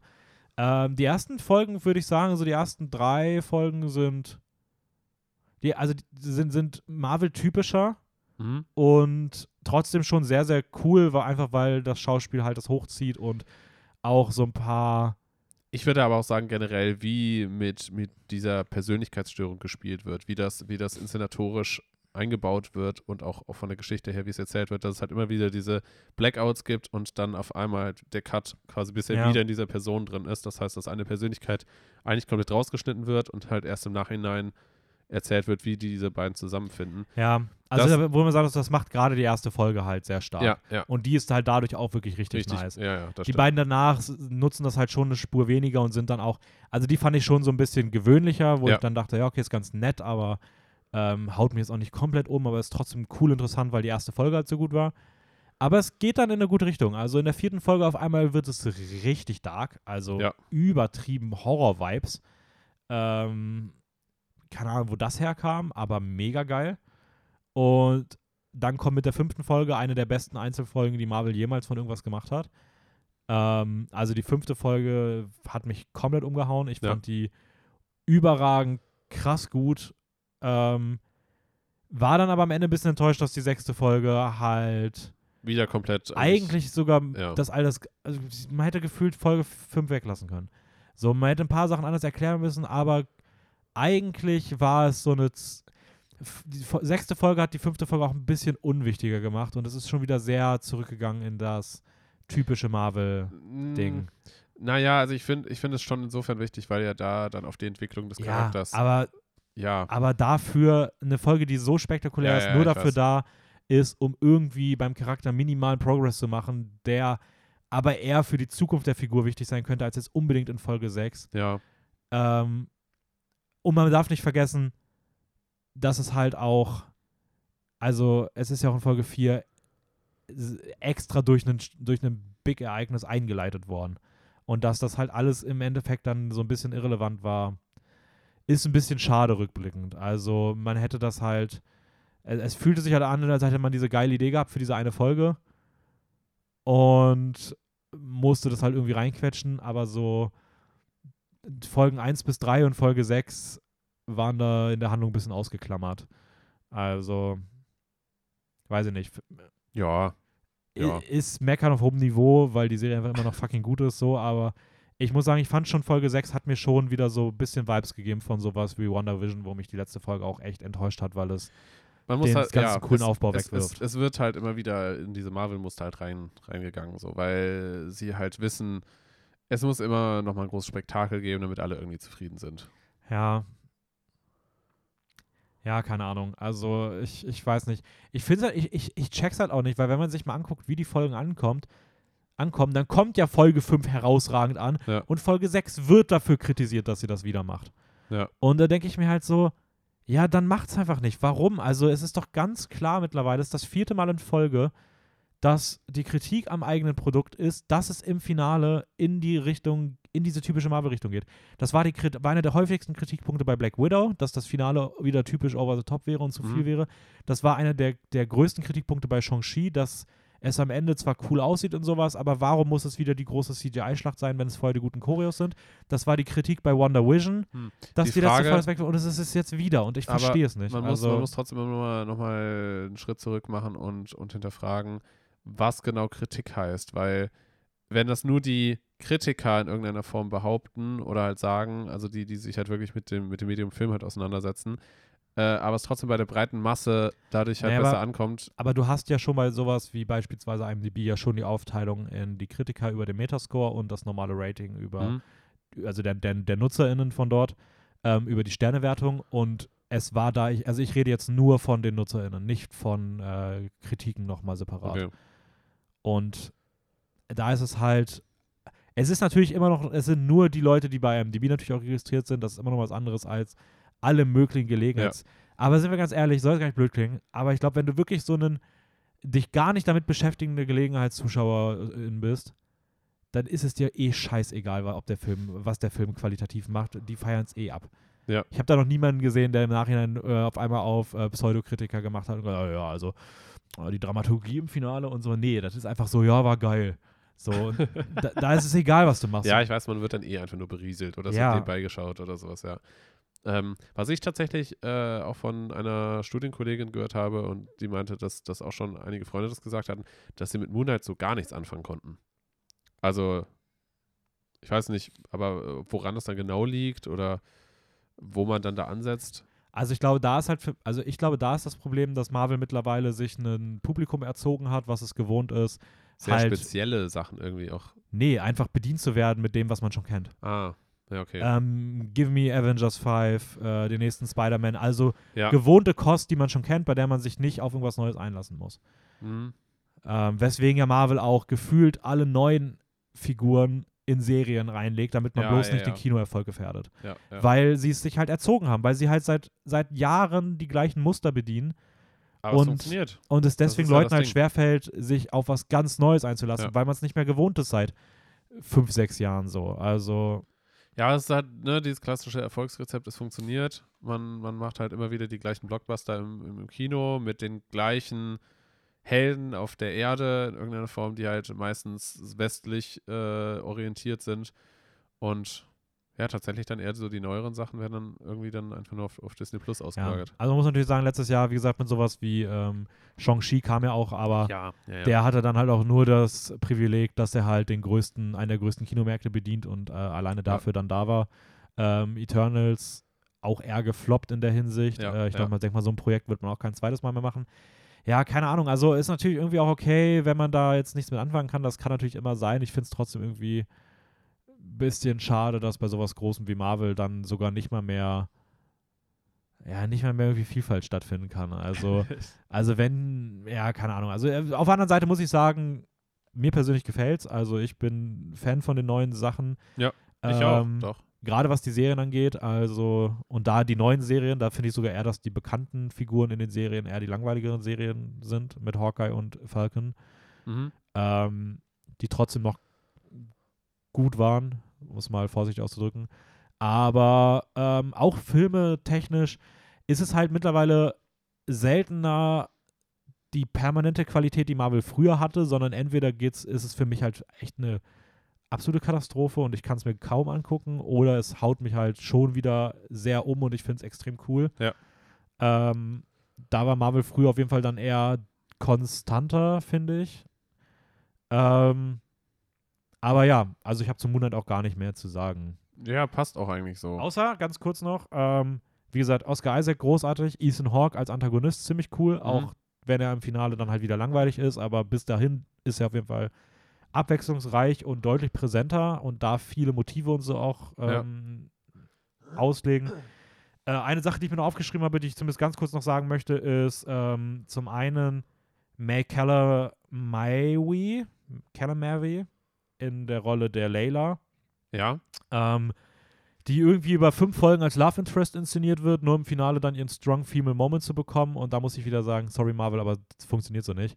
Gibt der Figur einfach mal ab der ersten oder zweiten Folge, wenn sie halt auftaucht, mal irgendwie ein bisschen mehr Plot Relevance und überlegt euch vielleicht, dass man auch starke Figuren schon am Anfang anschreiben kann, die mehr eigene Fähigkeiten besitzen, die irgendwie cooler sind, als sie einfach dann im Finale so in drei Minuten kurz irgendwo in ein Kostüm zu werfen, sie dann irgendwie wieder aus der Szene zu schreiben und dann so auf ein, oh, ägyptische Heldin oder was. Nee, also das ist einfach genau der gleiche Scheiß, wie, wie es auch, wie sie es auch früher gemacht haben, dass sie so, keine Ahnung, ich denke, ich musste immer an Endgame denken, so ja, ja, dieser, die- dieser Strong Female Moment, wo alle. Frauen so für Frau- drei ja. Minuten kurz was machen dürfen, nach, was Cooles, aber sie halt, also solche Momente sind auch toll, aber es wäre auch cool, wenn sie vielleicht im restlichen Film auch schon mal äh, solche Momente bekommen würden und nicht immer an die Seite gestellt werden oder für Love Interest da Ja, sind ja. und dann in Oder einer auch, Szene oder auch kurz einfach nur dürfen. kurz dargestellt werden mit, hey, wir haben auch weibliche Charaktere, wo dann alle weibliche Heldinnen in einem Shot zu sehen sind und man das so auf die Nase gebunden bekommt, wo man sich so denkt, so, ja, Ja. warum, warum könnt ihr nicht einfach normal diese Helden inszenieren? Also es Ja. ist so, es wirkt halt so von Ja, wegen, keine, ja, keine Ahnung, also ich meine, sie haben jetzt auch mit Black Widow eigentlich gezeigt, dass sie halt, und auch mit Wanda, also Wonder Vision, dass Ja. sie halt schon ja auch den Fokus jetzt auf solche Figuren legen Ja. und dann denke ich mir halt so, ja, dann macht den Moon Knight wieder so krasse Rückschritte. Also, ja, Was das zumindest, nur was das angeht. Das ist ein ganz kleiner Aspekt, aber ich finde es trotzdem irgendwie ein bisschen schade. Ja. Ähm, die zweite Sache ist, ähm, wie es weitergehen könnte. Einfach weil eigentlich der Kanon war, dass die Serie abgeschlossen ist, weil sie Mhm. bei den Emmys ähm, in der Kategorie für Limited Series eingereicht wurde, also abgeschlossene Miniserie. Ja. Jetzt muss man sagen, das ist natürlich von Disney dort so eingereicht worden. in der Vergangenheit gab es auch öfter schon mal, dass eine Serie dann erfolgreich, so erfolgreich war, dass es dann doch noch auf eine fortlaufende Serie umgemünzt wurde. Ich frage mich dann, ob man dann so einen Preis einfach wieder weggenommen bekommt. Nee, das ist. Das, Oder ob das egal ist. Das ist egal. Okay. Aber kommt nicht so oft vor. Hawkeye und Moon Knight sind als Limited Series eingereicht worden. Ja. Ja, mal gucken. Also ich kann mir schon vorstellen, dass gerade Moon Knight dann vielleicht doch noch mal in der zweiten Staffel weitergeht. Ja, vor allem, weil es halt mit so einem Augenzwinkern abgeschlossen wurde, so von wegen. Ja. Also, ne, von wegen, ja, es kann weitergehen. Oder der Held könnte schon wiederkommen, weil Ja, ich, ich wüsste halt auch nicht, in welche in welches Filmuniversum bei Marvel oder Serienuniversum sie das jetzt sonst ab der Stelle schon eingliedern könnten. Ja. So. Ähm, so dass man sagen könnte, er kriegt keine zweite Staffel, weil er jetzt in Serie XY äh, die Hauptnebenrolle oder da, da mit Ja. die Hauptrolle spielt oder weil er jetzt in dem Film voll präsent dabei ist. Keine Ahnung, aber Ja, vor allem auch, weil die ganze Handlung in Moonlight sich wie, halt wie trotzdem immer noch so abgeschottet anfühlt. Also, dass das halt irgendwie so ein Konflikt von ägyptischen Göttern oder ägyptischer Mythologie äh, gefühlt nicht so in den Rest reinpasst, Ja. was man schon von Marvel kennt. Ah, da wollte ich dich immer was fragen. Und zwar, ähm, das ähm, trifft nämlich ganz, das, das trifft so einen Punkt ganz gut. Ich habe mittlerweile irgendwie nicht mehr, gar nicht mehr, also, also das hatte ich schon bei den letzten Serien nur so am Rande. Und jetzt habe ich wirklich gar nicht mehr das Gefühl, dass wir irgendwie im MCU sind. Also ich, es, es, ich, ich sehe einfach nicht, wie diese ganzen Sachen irgendwann mal ineinander greifen Nein, könnten. tun sie auch nicht. Glaube ich nicht. Ähm, natürlich kann man jetzt so dieses Argument mal spaßeshalber bringen, von wegen, ja, ach, man spielt es halt einfach in einem anderen Universum.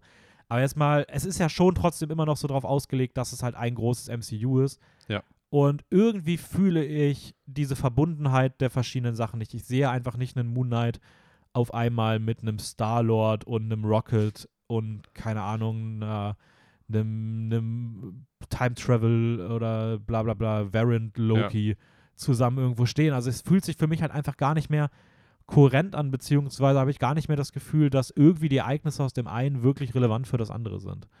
Glaube ich auch nicht. Also ich glaube einfach, dass, dass Marvel bzw. Disney sich da jetzt halt sowas Großes geschaffen haben, einfach durch den finanziellen Mega-Erfolg der letzten 15 Jahre, dass, dass sie halt einfach alles Mögliche an, an, an, äh, an Comic-Grundlagen nehmen und eigene Geschichten erzählen und sich dann eigentlich immer nur das rauspicken, was für sie gerade passt und relevant ist. Also äh, ist jetzt die Frage, wie man das bewertet, weil ich denke mir, solange da sehenswerte, coole Stories bei rauskommen und man jetzt halt so ein Produkt wie Moon Knight sieht, denke ich mir so, ja, komme ich total mit klar. Und ich komme auch damit klar, wenn, wenn das jetzt nicht so relevant ist für die restliche Geschichte Ja. in Avengers. Die Frage ist halt, ob es nicht immer mitschwingt, dass Marvel vorgibt, dass es halt so sei. Also ich finde halt schon, dass irgendwie alle diese Sachen, Ja. auch im, im Vermarkten, auch im, wie dann in anderen Filmen dann zumindest mal in einem Nebensatz kurz erwähnt wurde, was da passiert wird, wie das irgendwie so eine Erwartung weckt von, ja, okay, das spielt schon alles im Gleichen und irgendwann kommt da was. Und keine Ahnung, also ich muss sagen, ich finde es ein bisschen schade. Ich würde mir irgendwie schon wünschen, wenn das, äh, wenn das halt irgendwie mehr zusammengreifen würde. Vor allem verstehe ich auch nicht, warum sich Kevin Feige jetzt halt wieder mit seinen Leuten hinsetzt, um die nächsten zehn Jahre zu planen. Weil wenn du halt wirklich zehn Jahre im Vorhinein genau planst, wann was kommt und wie was aufeinander aufbaut, das wirkt halt schon so nach, ja, da stecken Gedanken drin und das soll irgendwie auch zusammenkommen. Ähm, Ich denke schon, dass da Gedanken drin stecken. Es ist, ähm, Aber es ist natürlich in Comics genauso. Also darf man auch nicht vergessen. Comics sind auch, du hast einen Einzelcomic und Ja. dann gibt es mal einen Comic, wo auf einmal mal ein Hulk in dem dabei ist und dann gibt es irgendwann mal den einen großen oder sowas. Es ist wahrscheinlich genau das, was Comics sind als Filme jetzt so. Also, ja. Ja, vielleicht bin ich da ein bisschen zu hart gewesen. Ruder ich doch mal zurück. Ja, ich meine, klar, man muss, man muss halt immer so sehen. Ähm, ja, so ich, ich finde es nur halt problematisch, sobald man bestimmte schon erzählte Sachen verdreht oder halt äh, ja gewisse Sachen einfach komplett, komplett ignoriert, die in dem Film passiert sind und andere trotzdem, damit die Story relevant ist oder, oder in irgendeiner Form logisch aufgebaut ist, daraus halt herausnimmt. Also das, das finde ich dann schon schwierig. So. Also, äh, das wurde jetzt halt in Doctor Strange und wir können jetzt eigentlich auch direkt den Übergang machen, ja, eigentlich auch so aufge, aufgenommen, dass halt die Geschichte aus, aus Spider-Man ähm, nur so mit so einem Augenzwinkern halt erwähnt wurde. Ähm, ja, es gab eine Szene, wo darüber geredet Ja. wurde, wo man auch von ausgehen kann, dass die wahrscheinlich nochmal nachgedreht Ja, wurde und ein bisschen, reinge also ein bisschen angepasst wurde, weil ursprünglich sollte der Film sogar mal vor Spider-Man No Way Home Ja. erscheinen.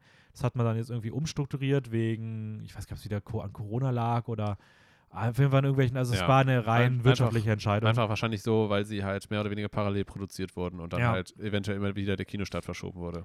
Und das finde ich halt schon interessant, dass so Spider-Mans gesamte Handlung darauf aufbaut, dass Doctor Strange einen Zauberspruch macht, der irgendwie die Multiversen aufbricht. Dann ein Doctor Strange-Film kommt, der sogar heißt Multiverse of Madness, aber es dazwischen gar keinen Bezug gibt. Ja. so, also, das ist halt schon, schon sehr wild. Ja, ähm, Doctor Strange, wir spoilern erstmal nicht wirklich. Wir versuchen das, soweit es geht. Natürlich, wie gesagt, wir reden über den Film ein bisschen. Ja. Das heißt, natürlich werden wir ein paar Sachen reden, aber wir versuchen es mal so, dass es keine größeren Spoiler sind. Maybe geben wir am Ende nochmal einen kleinen Spoiler-Part. Ähm, Sam Raimi hat Regie geführt. Der Dude hat auch Spider-Man gemacht, die Originaltrilogie mit Tobey Maguire und Mhm. dann einige Horrorkomödien ähm, von Evil Dead bis Army of Darkness, Drag Me to Hell etc. Und ähm, ja, die Handlung, worum geht's? Also ich habe mal ich, ich habe mal versucht zusammenzufassen, was eher so am Anfang passiert, weniger was im Trailer schon zu sehen ist, weil Ja. der Trailer zeigt einem eh alles.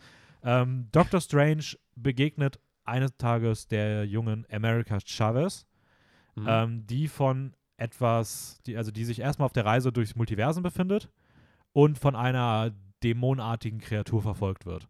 Ja. Ähm, er will danach zusammen mit Wong, den kennt man ja auch, die beiden sind ja so die Anführer von dieser, Die sind wie so? heißen, wie dieser Zauberertempel. Wie der Al- heißt? Ja, der hat irgendeinen Namen, die reden da immer rüber, ich habe den mir nicht gemerkt. Weiß ich jetzt auch nicht. Zumindest die beiden sind da ja ähm, so die beiden, die beiden Hauptverantwortlichen und die versuchen ihr jetzt zu helfen und äh, sie irgendwie zu verteidigen.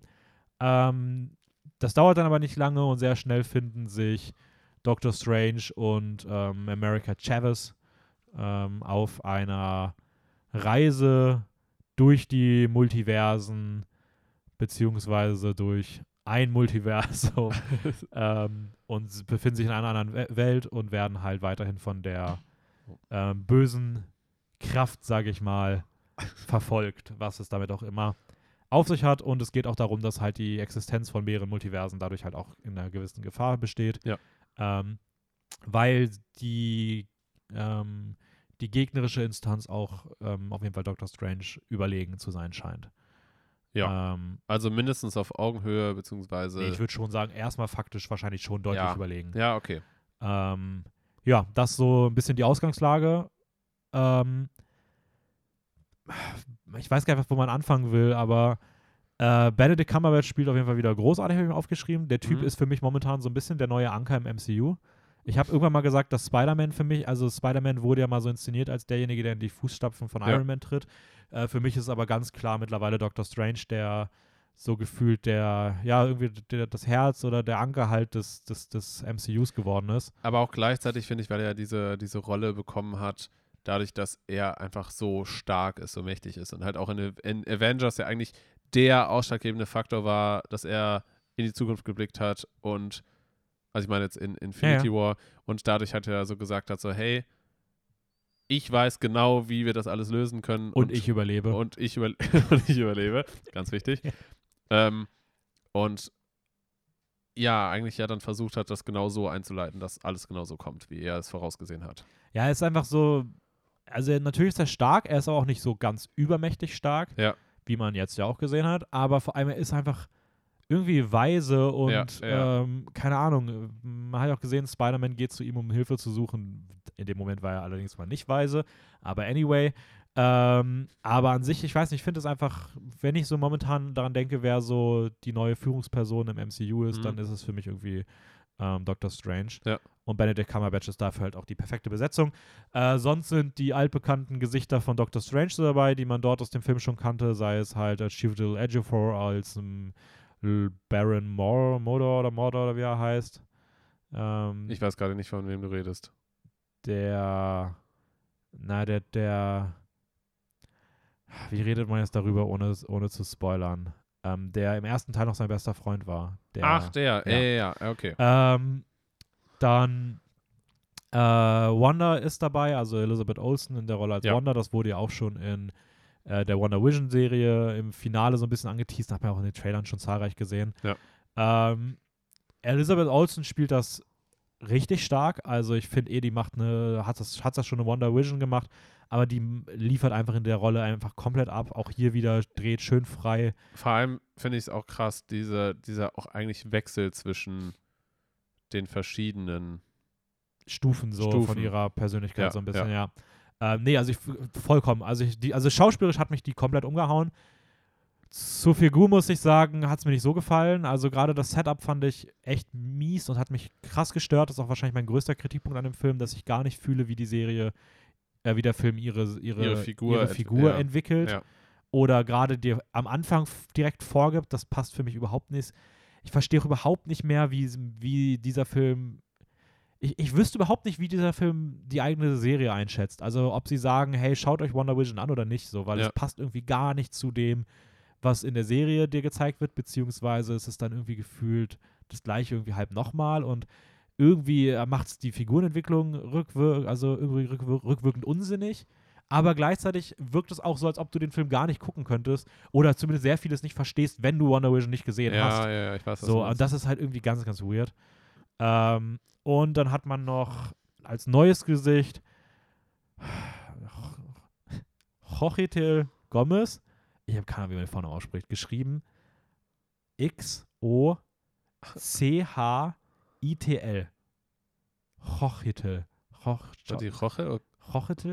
Weiß es auch nicht genau.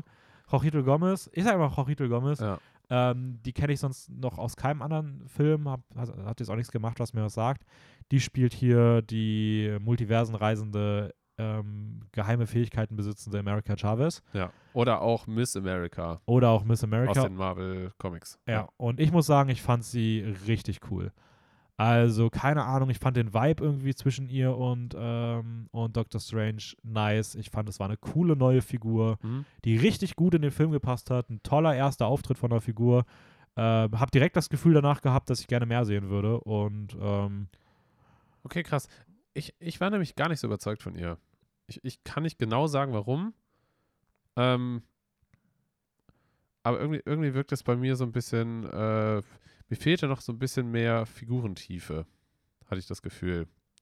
Ja, gut, man darf halt nicht vergessen, das ist halt auch nicht ihr Film gewesen. So, ne? ja, also, ja, klar, natürlich. So, aber Und ich finde schon, dass der Film es zumindest geschafft hat, gewisse innere Konflikte bei ihr gut ja, darzustellen. doch, das, so. das auf also, jeden Fall. Ja, ja, klar. Ja, vielleicht bin ich da auch einfach sehr schnell zu begeistern, wenn so eine Figur nicht direkt instant mich komplett nervt, weil das hätte da irgendwie auch bei anderen Personen mal schnell passieren können. Also ich finde, die hatte einfach einen gewissen Charme direkt, so der da gut reingepasst hat. Ja. Anyways, wie fanden wir den Film? Wie fanden wir Doctor Strange insgesamt? Das kann man ja vielleicht jetzt mal kurz vorweg machen, bevor wir dann noch über Ja, Details doch. reden. Also, ich, ich hatte sehr viel Spaß. Das, das kann, man, kann man schon sagen. Ich hatte schon sehr viel Spaß. Ähm, ich muss sagen, es war schon im Vergleich zu anderen Marvel-Produkten sehr kreativ ausgelebt. ja.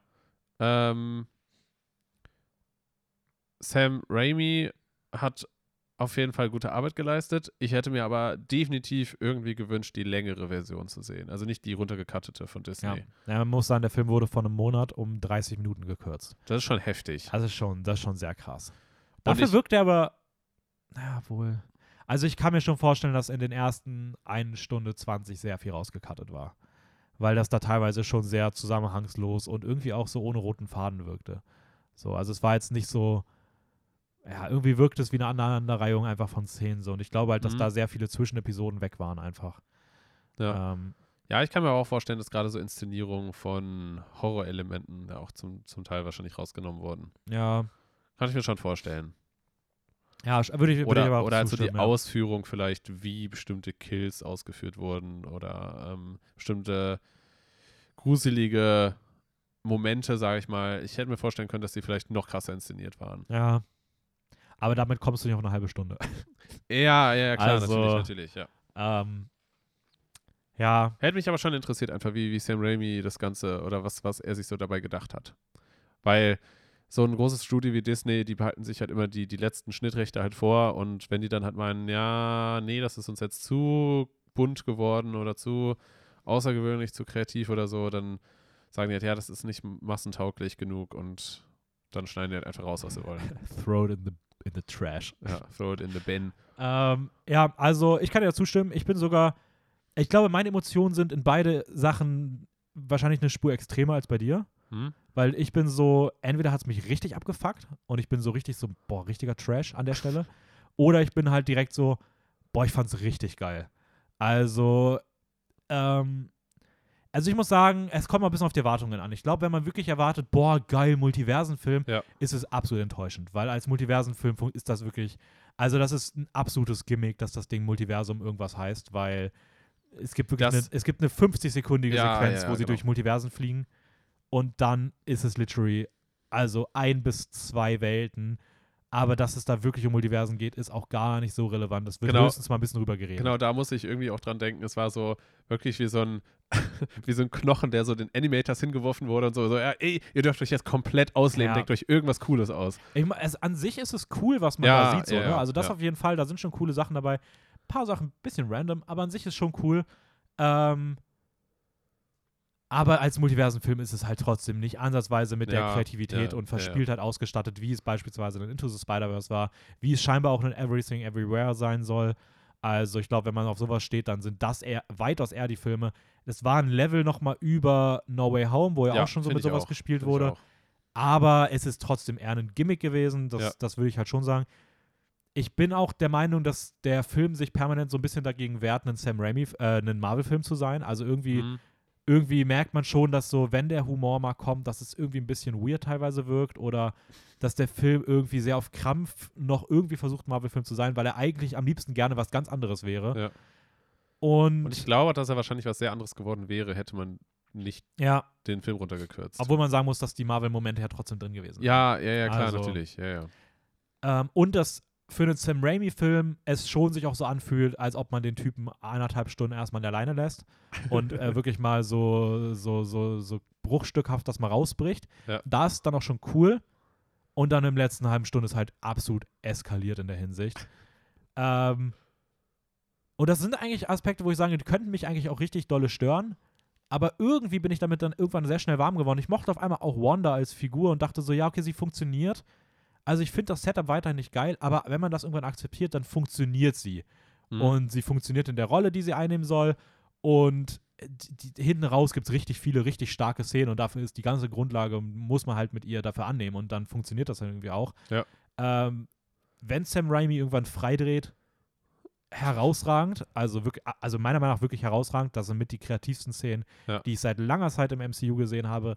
ein, ein, ein Musik-Zauberduell. Ein Musikzauberduell in Gothic-Horror-Manier, Szenen inszenatorisch angelehnt an, an Dracula, der sich ohne, also der sich einfach in gerader Linie aus dem Sarg erhebt. Du hast Zombie-Inszenierungsszenen.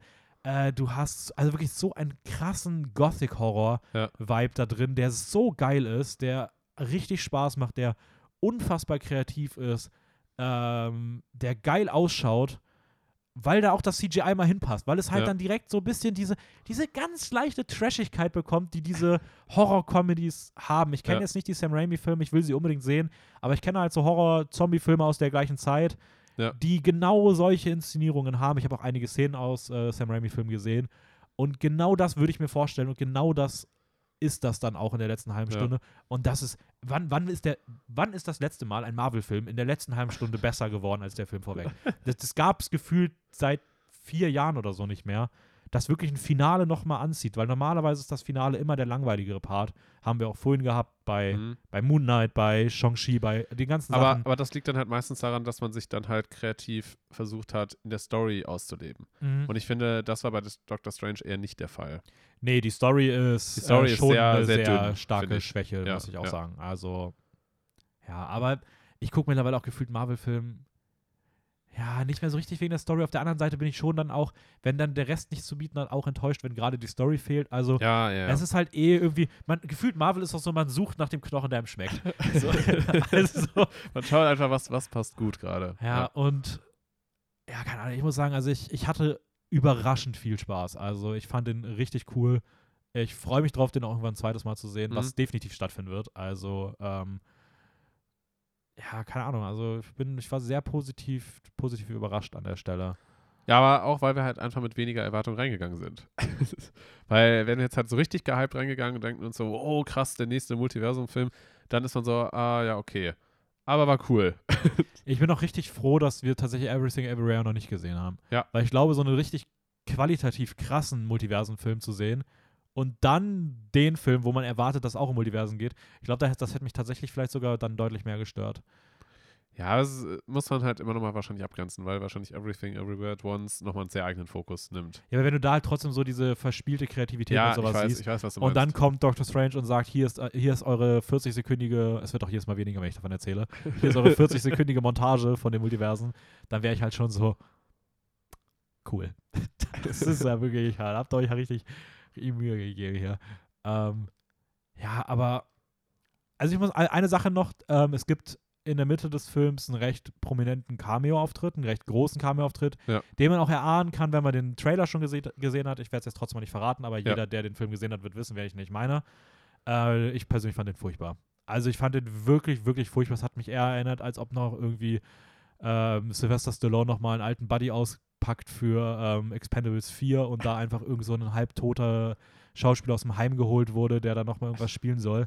Und ich muss ganz ehrlich sagen, ey, manchmal ist es vielleicht auch immer ganz gut, Rollen ruhen zu lassen. Und ähm, ich habe es gar nicht gefühlt. Es kam auch im Kinosaal richtig komisch an, weil irgendwie durchgehend Leute gekichert haben. Und Ich musste aber auch eher lachen. Ja. Als, als, also, ja. also irgendwie hat das, das ist, ich weiß Vor allem, nicht. es hat halt wirklich gar keine Relevanz gehabt. Nee, es war halt wieder mal nur Fanservice. Äh, witzigerweise, ähm, Ilana, schöne Grüße an der Stelle, Hm? war ja einen Tag vorher auch im Ja. Kino ähm, und sie meinte, hat mir nämlich, ich habe sie nämlich mal kurz gefragt, wie sie den Film so fand Ja. und sie hat ganz kurz so ein bisschen was berichtet und sie meinte, wahrscheinlich wäre, oder ich habe gefragt, wie viel Fanservice ist im Film und da meinte sie, es geht, aber wahrscheinlich wird bei euch auch einmal der Saal wieder in ähm, Tosen und Applaus irgendwie ausbrechen. Und das Okay. ist bei uns nicht der Fall gewesen. Ich bin da sehr froh drum, weil es gibt für mich nichts Unangenehmeres als Marvel, die Pausen einbauen, damit die Leute im Saal klatschen können. Ähm, und das war bei uns nicht der Fall. Aber es gab schon eine Reaktion. Es gab eine Reaktion, aber es war schon sehr weit weg davon. Aber ich finde es auch interessant, dass dabei geklatscht wurde, weil ich würde mal behaupten, dass es das war. Ich wüsste nicht, welche Szene sonst. Ich mir, hätte mir auch vorstellen können, dass es bei einem der anderen Personen war. Weil, an, andere, weil es waren ja auch andere Cameos. Ja, Form. aber ich wüsste nicht, welcher davon so groß sein sollte, dass wirklich ein Saal in Applaus aus. Weil das ist meistens nur bei diesen ähm, No Way Home bekannte Gesichter-Momenten. So. Hm. Ich hätte mir auch vorstellen können, dass es bei der Alternative America sein könnte. Ja, ich werde das mal nachfragen, aber Ja. ich glaube nicht. Also ich, ich würde sehr viel Hand dafür ins Feuer legen, dass es, ähm, dass es, dass es eine alte Person Okay, war. wollen wir jetzt einfach mal kurz einen Spoiler-Talk machen? Weil Boah, eigentlich sind ich habe gar nicht so viel mehr, aber wir können mal sagen, also wenn, wir würden jetzt vielleicht noch mal ein paar Minuten nutzen, um mal ein bisschen mit Spoilern zu reden. Ja. Ähm, das heißt, wenn ihr Doctor Strange Multiverse of Madness noch nicht gesehen habt, dann schaltet jetzt bitte aus, weil der Film, Abschalten. der Film ist es wirklich wert, dass ihr den, also der, der macht gespoilert. Ja, keinen- macht ja echt wenig Sinn. keinen Sinn. Ja. Und ganz kurz, schaut euch keine Trailer an, weil die Trailer zu Doctor Strange sind wirklich absolute Grütze, die verraten dir wirklich alles. Also wirklich, wi- wirklich literally jedes Detail in diesem Film gefühlt ist im Trailer schon gezeigt worden. Es gibt viel zu viele Trailer. Marvel hat sogar das erste Mal gesagt, dass sie, dass sie selber es mittlerweile so sehen, dass sie viel zu viel gespoilert haben in den Trailern. Echt? Ja, ähm, ich finde es eine absolut, also die Trailer sind Ich wirklich bin, ich bin froh, dass ich nur den allerersten. Ich, ich glaube, ich habe nur den allerersten Trailer mal gesehen. ja und Nee, eigentlich nur den, der nach No Way Home lief. nach No Way Home Äh, lief. Doch, nach No Way Home Ja. lief, ja. Also schaut euch nicht die Trailer an, schaut euch einfach den Film an. Ist ein cooler Film. Ähm, Marvel Goes Horror, Marvel Goes Sam Raimi oder Sam Raimi Goes Marvel. I don't know, irgendwie sowas. ähm, aber wir spoilern jetzt, das heißt, schaut euch den Film an, schaltet jetzt aus und hört den Rest von anders oder lasst sein. Und Spoiler ab. Jetzt. Ähm, Ja, Ich guck mal auf, mein, auf, mein, auf meinen klugen Zettel, ob ich eigentlich noch irgendwas habe, ähm, was, was nicht sonst noch gesagt werden soll. Äh, ja, eigentlich können wir direkt da einsteigen, wo wir gerade aufgehört haben. Und ja, zwar. Patrick Stewart, Alter, was sollte das? Also dann, ich habe es gestern nach dem Film schon gesagt, wenn du Pro Professor X reinbringen willst als X-Men-Hint, Ja. maybe nutzt James McAvoy, weil der Typ passt als Schauspieler in Franchises rein. Mhm. Er ist die jüngere Version, demnach auch weitaus mehr die nachhaltigere Version. Aber ich kann mir gut vorstellen, dass sie damit mehr oder weniger so final Professor X rausschreiben wollten, zumindest die alte Version. Also ich will jetzt nicht sagen, aber meiner Meinung nach gab es da einen Film, der sich komplett darum gedreht hat, der hieß Logan. Und der Ah. hat der, der Figur eigentlich, der hat Okay. die Story eigentlich beendet. Also das ja, brauchst du nicht okay, mehr. Okay, okay, Und wenn du überlegst, du hättest mit Logan die Figur sein lassen können oder sie für diesen, diesen furchtbaren, furchtbaren Auftritt, wo du ihn in einem gelben Auto reinfährst, wo es einfach wirklich aussieht, als ob der Typ nicht mehr, mehr alleine stehen kann. Ähm, das, das, also keine Ahnung, ich fand das. äh, äh, Die neben mir haben auch die ganze Zeit gelacht, als dann auch später diese Szene kam, wo. ja, wo er in dieser weißen Welt da. Ja, nee, wo dann auch irgendwie so die Kamera auf sein Auge zufährt und er da irgendwie so, so überraschend in die Kamera gucken soll. Das sah einfach so weird aus und. Wie alt ist der eigentlich mit- mittlerweile? Der ist Keine bestimmt schon Ahnung. über 80 oder so, er hat oder? jetzt ja auch noch Picard gespielt, diese Star Trek-Serie um ihn und Ah. ich weiß nicht, also das, der, der ist ein toller Schauspieler, aber irgendwie wirkt er mittlerweile nicht mehr so, als ob der diese Rollen spielen kann. Und das ist ein bisschen so, als ob Harrison Ford sich nochmal für Indiana Jones 6 aufrafft. Und ich weiß nicht, also ich fand das gestern echt, das war, es ist nicht so relevant, deswegen hat es mich nicht so sehr gestört wie anderes, aber es ist für mich Ja. auf jeden Fall der schlechteste Moment des gesamten Films. Also, und das auch eigentlich mit Abstand. Also ich fand das wirklich absolute Katastrophe. Okay, krass. Ich, ich sehe es nicht ganz so kritisch. Aber auch einfach, weil, weil ich es relativ. Also ich fand seinen Tod ziemlich cool inszeniert. Also dass halt da dieser, dieser Ja. Moment, wo, Ja. wo Scarlet Witch von hinten halt kommt und ihm halt quasi das Genick bricht. Ähm, ja, das, das, das stimmt schon. Da, da war es aber, hätte auch eine andere Figur sein können. Und die gleiche Szene. Ja. Also die Szene lebt nicht davon, dass er das ist, sondern die lebt davon, Ja, ja. dass sie cool inszeniert ist. Ja, ja, ja. Ähm, hätte auch James McAvoy sein können. Also.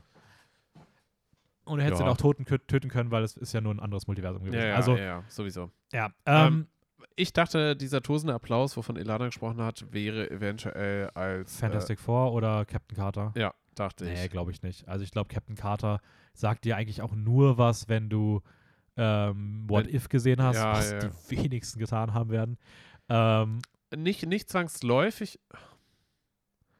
Weil man, weil man sie ja auch als Person eigentlich kennt und dann halt eigentlich schon weiß, dass sie als Alternative zu Steve Rogers halt in einem. ich würde behaupten, das weißt du, wenn du dich viel mit Marvel beschäftigst, aber nicht, wenn du, und zwar außerhalb der, des MCUs. Sonst ist das. Ja, okay. Es ist kein Moment, der so krass ist, dass dafür, dass dafür Applaus in dem Kinosaal kommt. Das kann ich mir einfach nicht vorstellen. Und ich Aber glaube, Figuren. Ich glaube auch nicht, dass es der Fantastic Four-Moment ist. Das war bei uns definitiv der, der die beste Reaktion bekommen Ja. hat. Ähm, was ich auch ziemlich cool fand. Ähm, Freue mich darauf, auf den Fantastic Four-Film. Mhm. Ähm, aber ich glaube trotzdem nicht, dass es dafür Applaus gibt, weil das ist einfach zu klein dafür. Es sind, wie gesagt, meistens die. Ja, die alten Fantastic Four-Filme Ja. haben auch noch nicht alle gesehen irgendwie. Nee, und es ist ja auch ein neuer Darsteller gewesen. Also. Ja. Ähm, ja, generell, ich muss sagen, ich finde auch die ganze Illuminati-Handlung ein bisschen ein Ass-Pull. Als die Illuminati gesagt haben, ich, ich, ich fand es schon ein bisschen lächerlich. Ganz ehrlich. Ja, das Ding ist, es gibt wohl in, es gibt in den Comics auch eine Gruppierung, die so heißt. Ach, echt? Okay, Ja, das okay. basiert wohl auf jeden Fall auf den Comics. Aber irgendwie wirkte es dann trotzdem mal wieder fürs MCU ein bisschen zu wenig introduced Ja. und der Moment wirkte irgendwie auch ein bisschen zu sehr, als ob er gerade krass sein soll.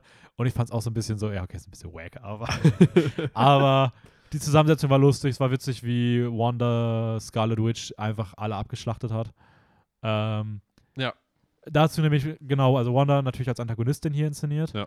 Wo man auch sagen muss, Die, ich die, weiß halt nicht, was ich davon halten soll, Ja. weil erstmal, ja, es passt zu der Figur an sich Ja. und gerade auch zu dem, wenn sie dieses düstere Buch hat, was ihr halt den, den, den, den, den Mind ein bisschen wenig verdreht Ja. und halt diese düstere Seite fordert. Aber erstmal geht die Entwicklung gefühlt viel zu schnell, weil es wird ihr gar nicht als Entwicklung überhaupt dargestellt, sondern zack, nee. sie ist halt da und Ja.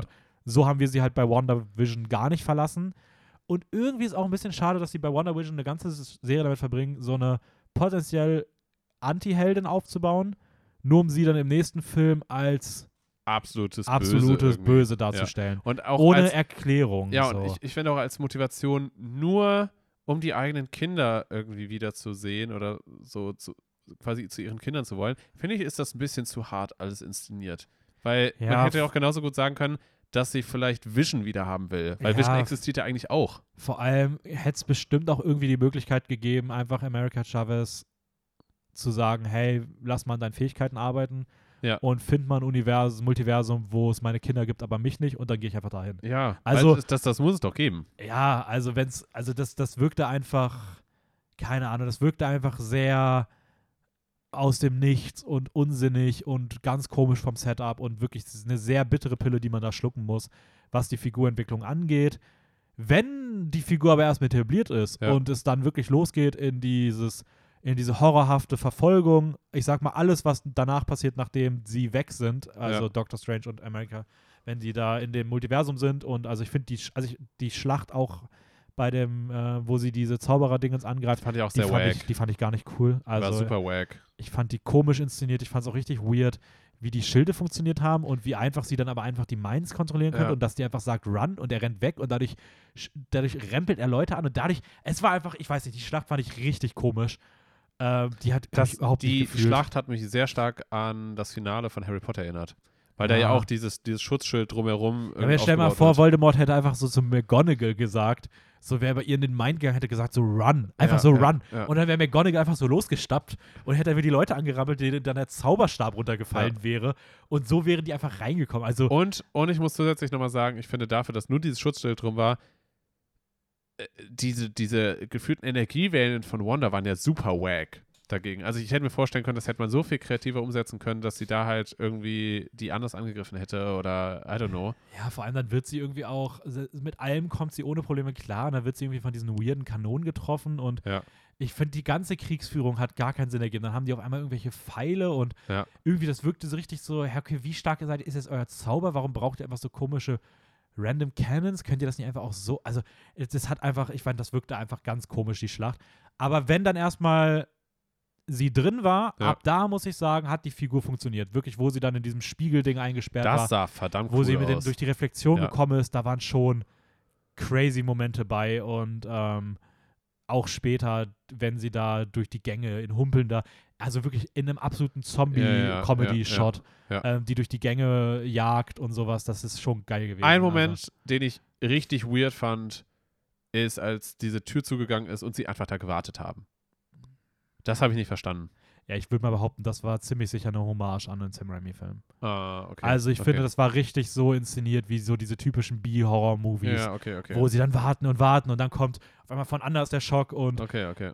Also ich, ich kann, also ich finde, es ergibt Sinn, weil ich glaube, es war dieses Doctor Strange-Plan, sie halt unter Sie Wasser zu setzen. Ja, okay, okay. Und ja, das, das vielleicht ich- hat ja. sie es irgendwie geahnt und keine Ahnung, also ich finde, es war jetzt nicht unsinnig, aber es war schon lustig inszeniert und sehr, un und sehr weird inszeniert, Ja, weil es sie vorher so durch jede Tür einfach durchballert Ja. und auf einmal dann so, Alle bleiben stehen, alle bleiben stehen, die rennen auch einfach nicht mehr weiter so, weil ganz ehrlich, in der Zeit wären sie wahrscheinlich auch wenn sie weggekommen. wären sie auch weggekommen, Ja. aber ähm, aber ich glaube, das war halt, also es wirkt, das hat mich sehr an diese typischen Inszenierungen erinnert. Auch der Jumpscare, der dann Ja, kam. ja.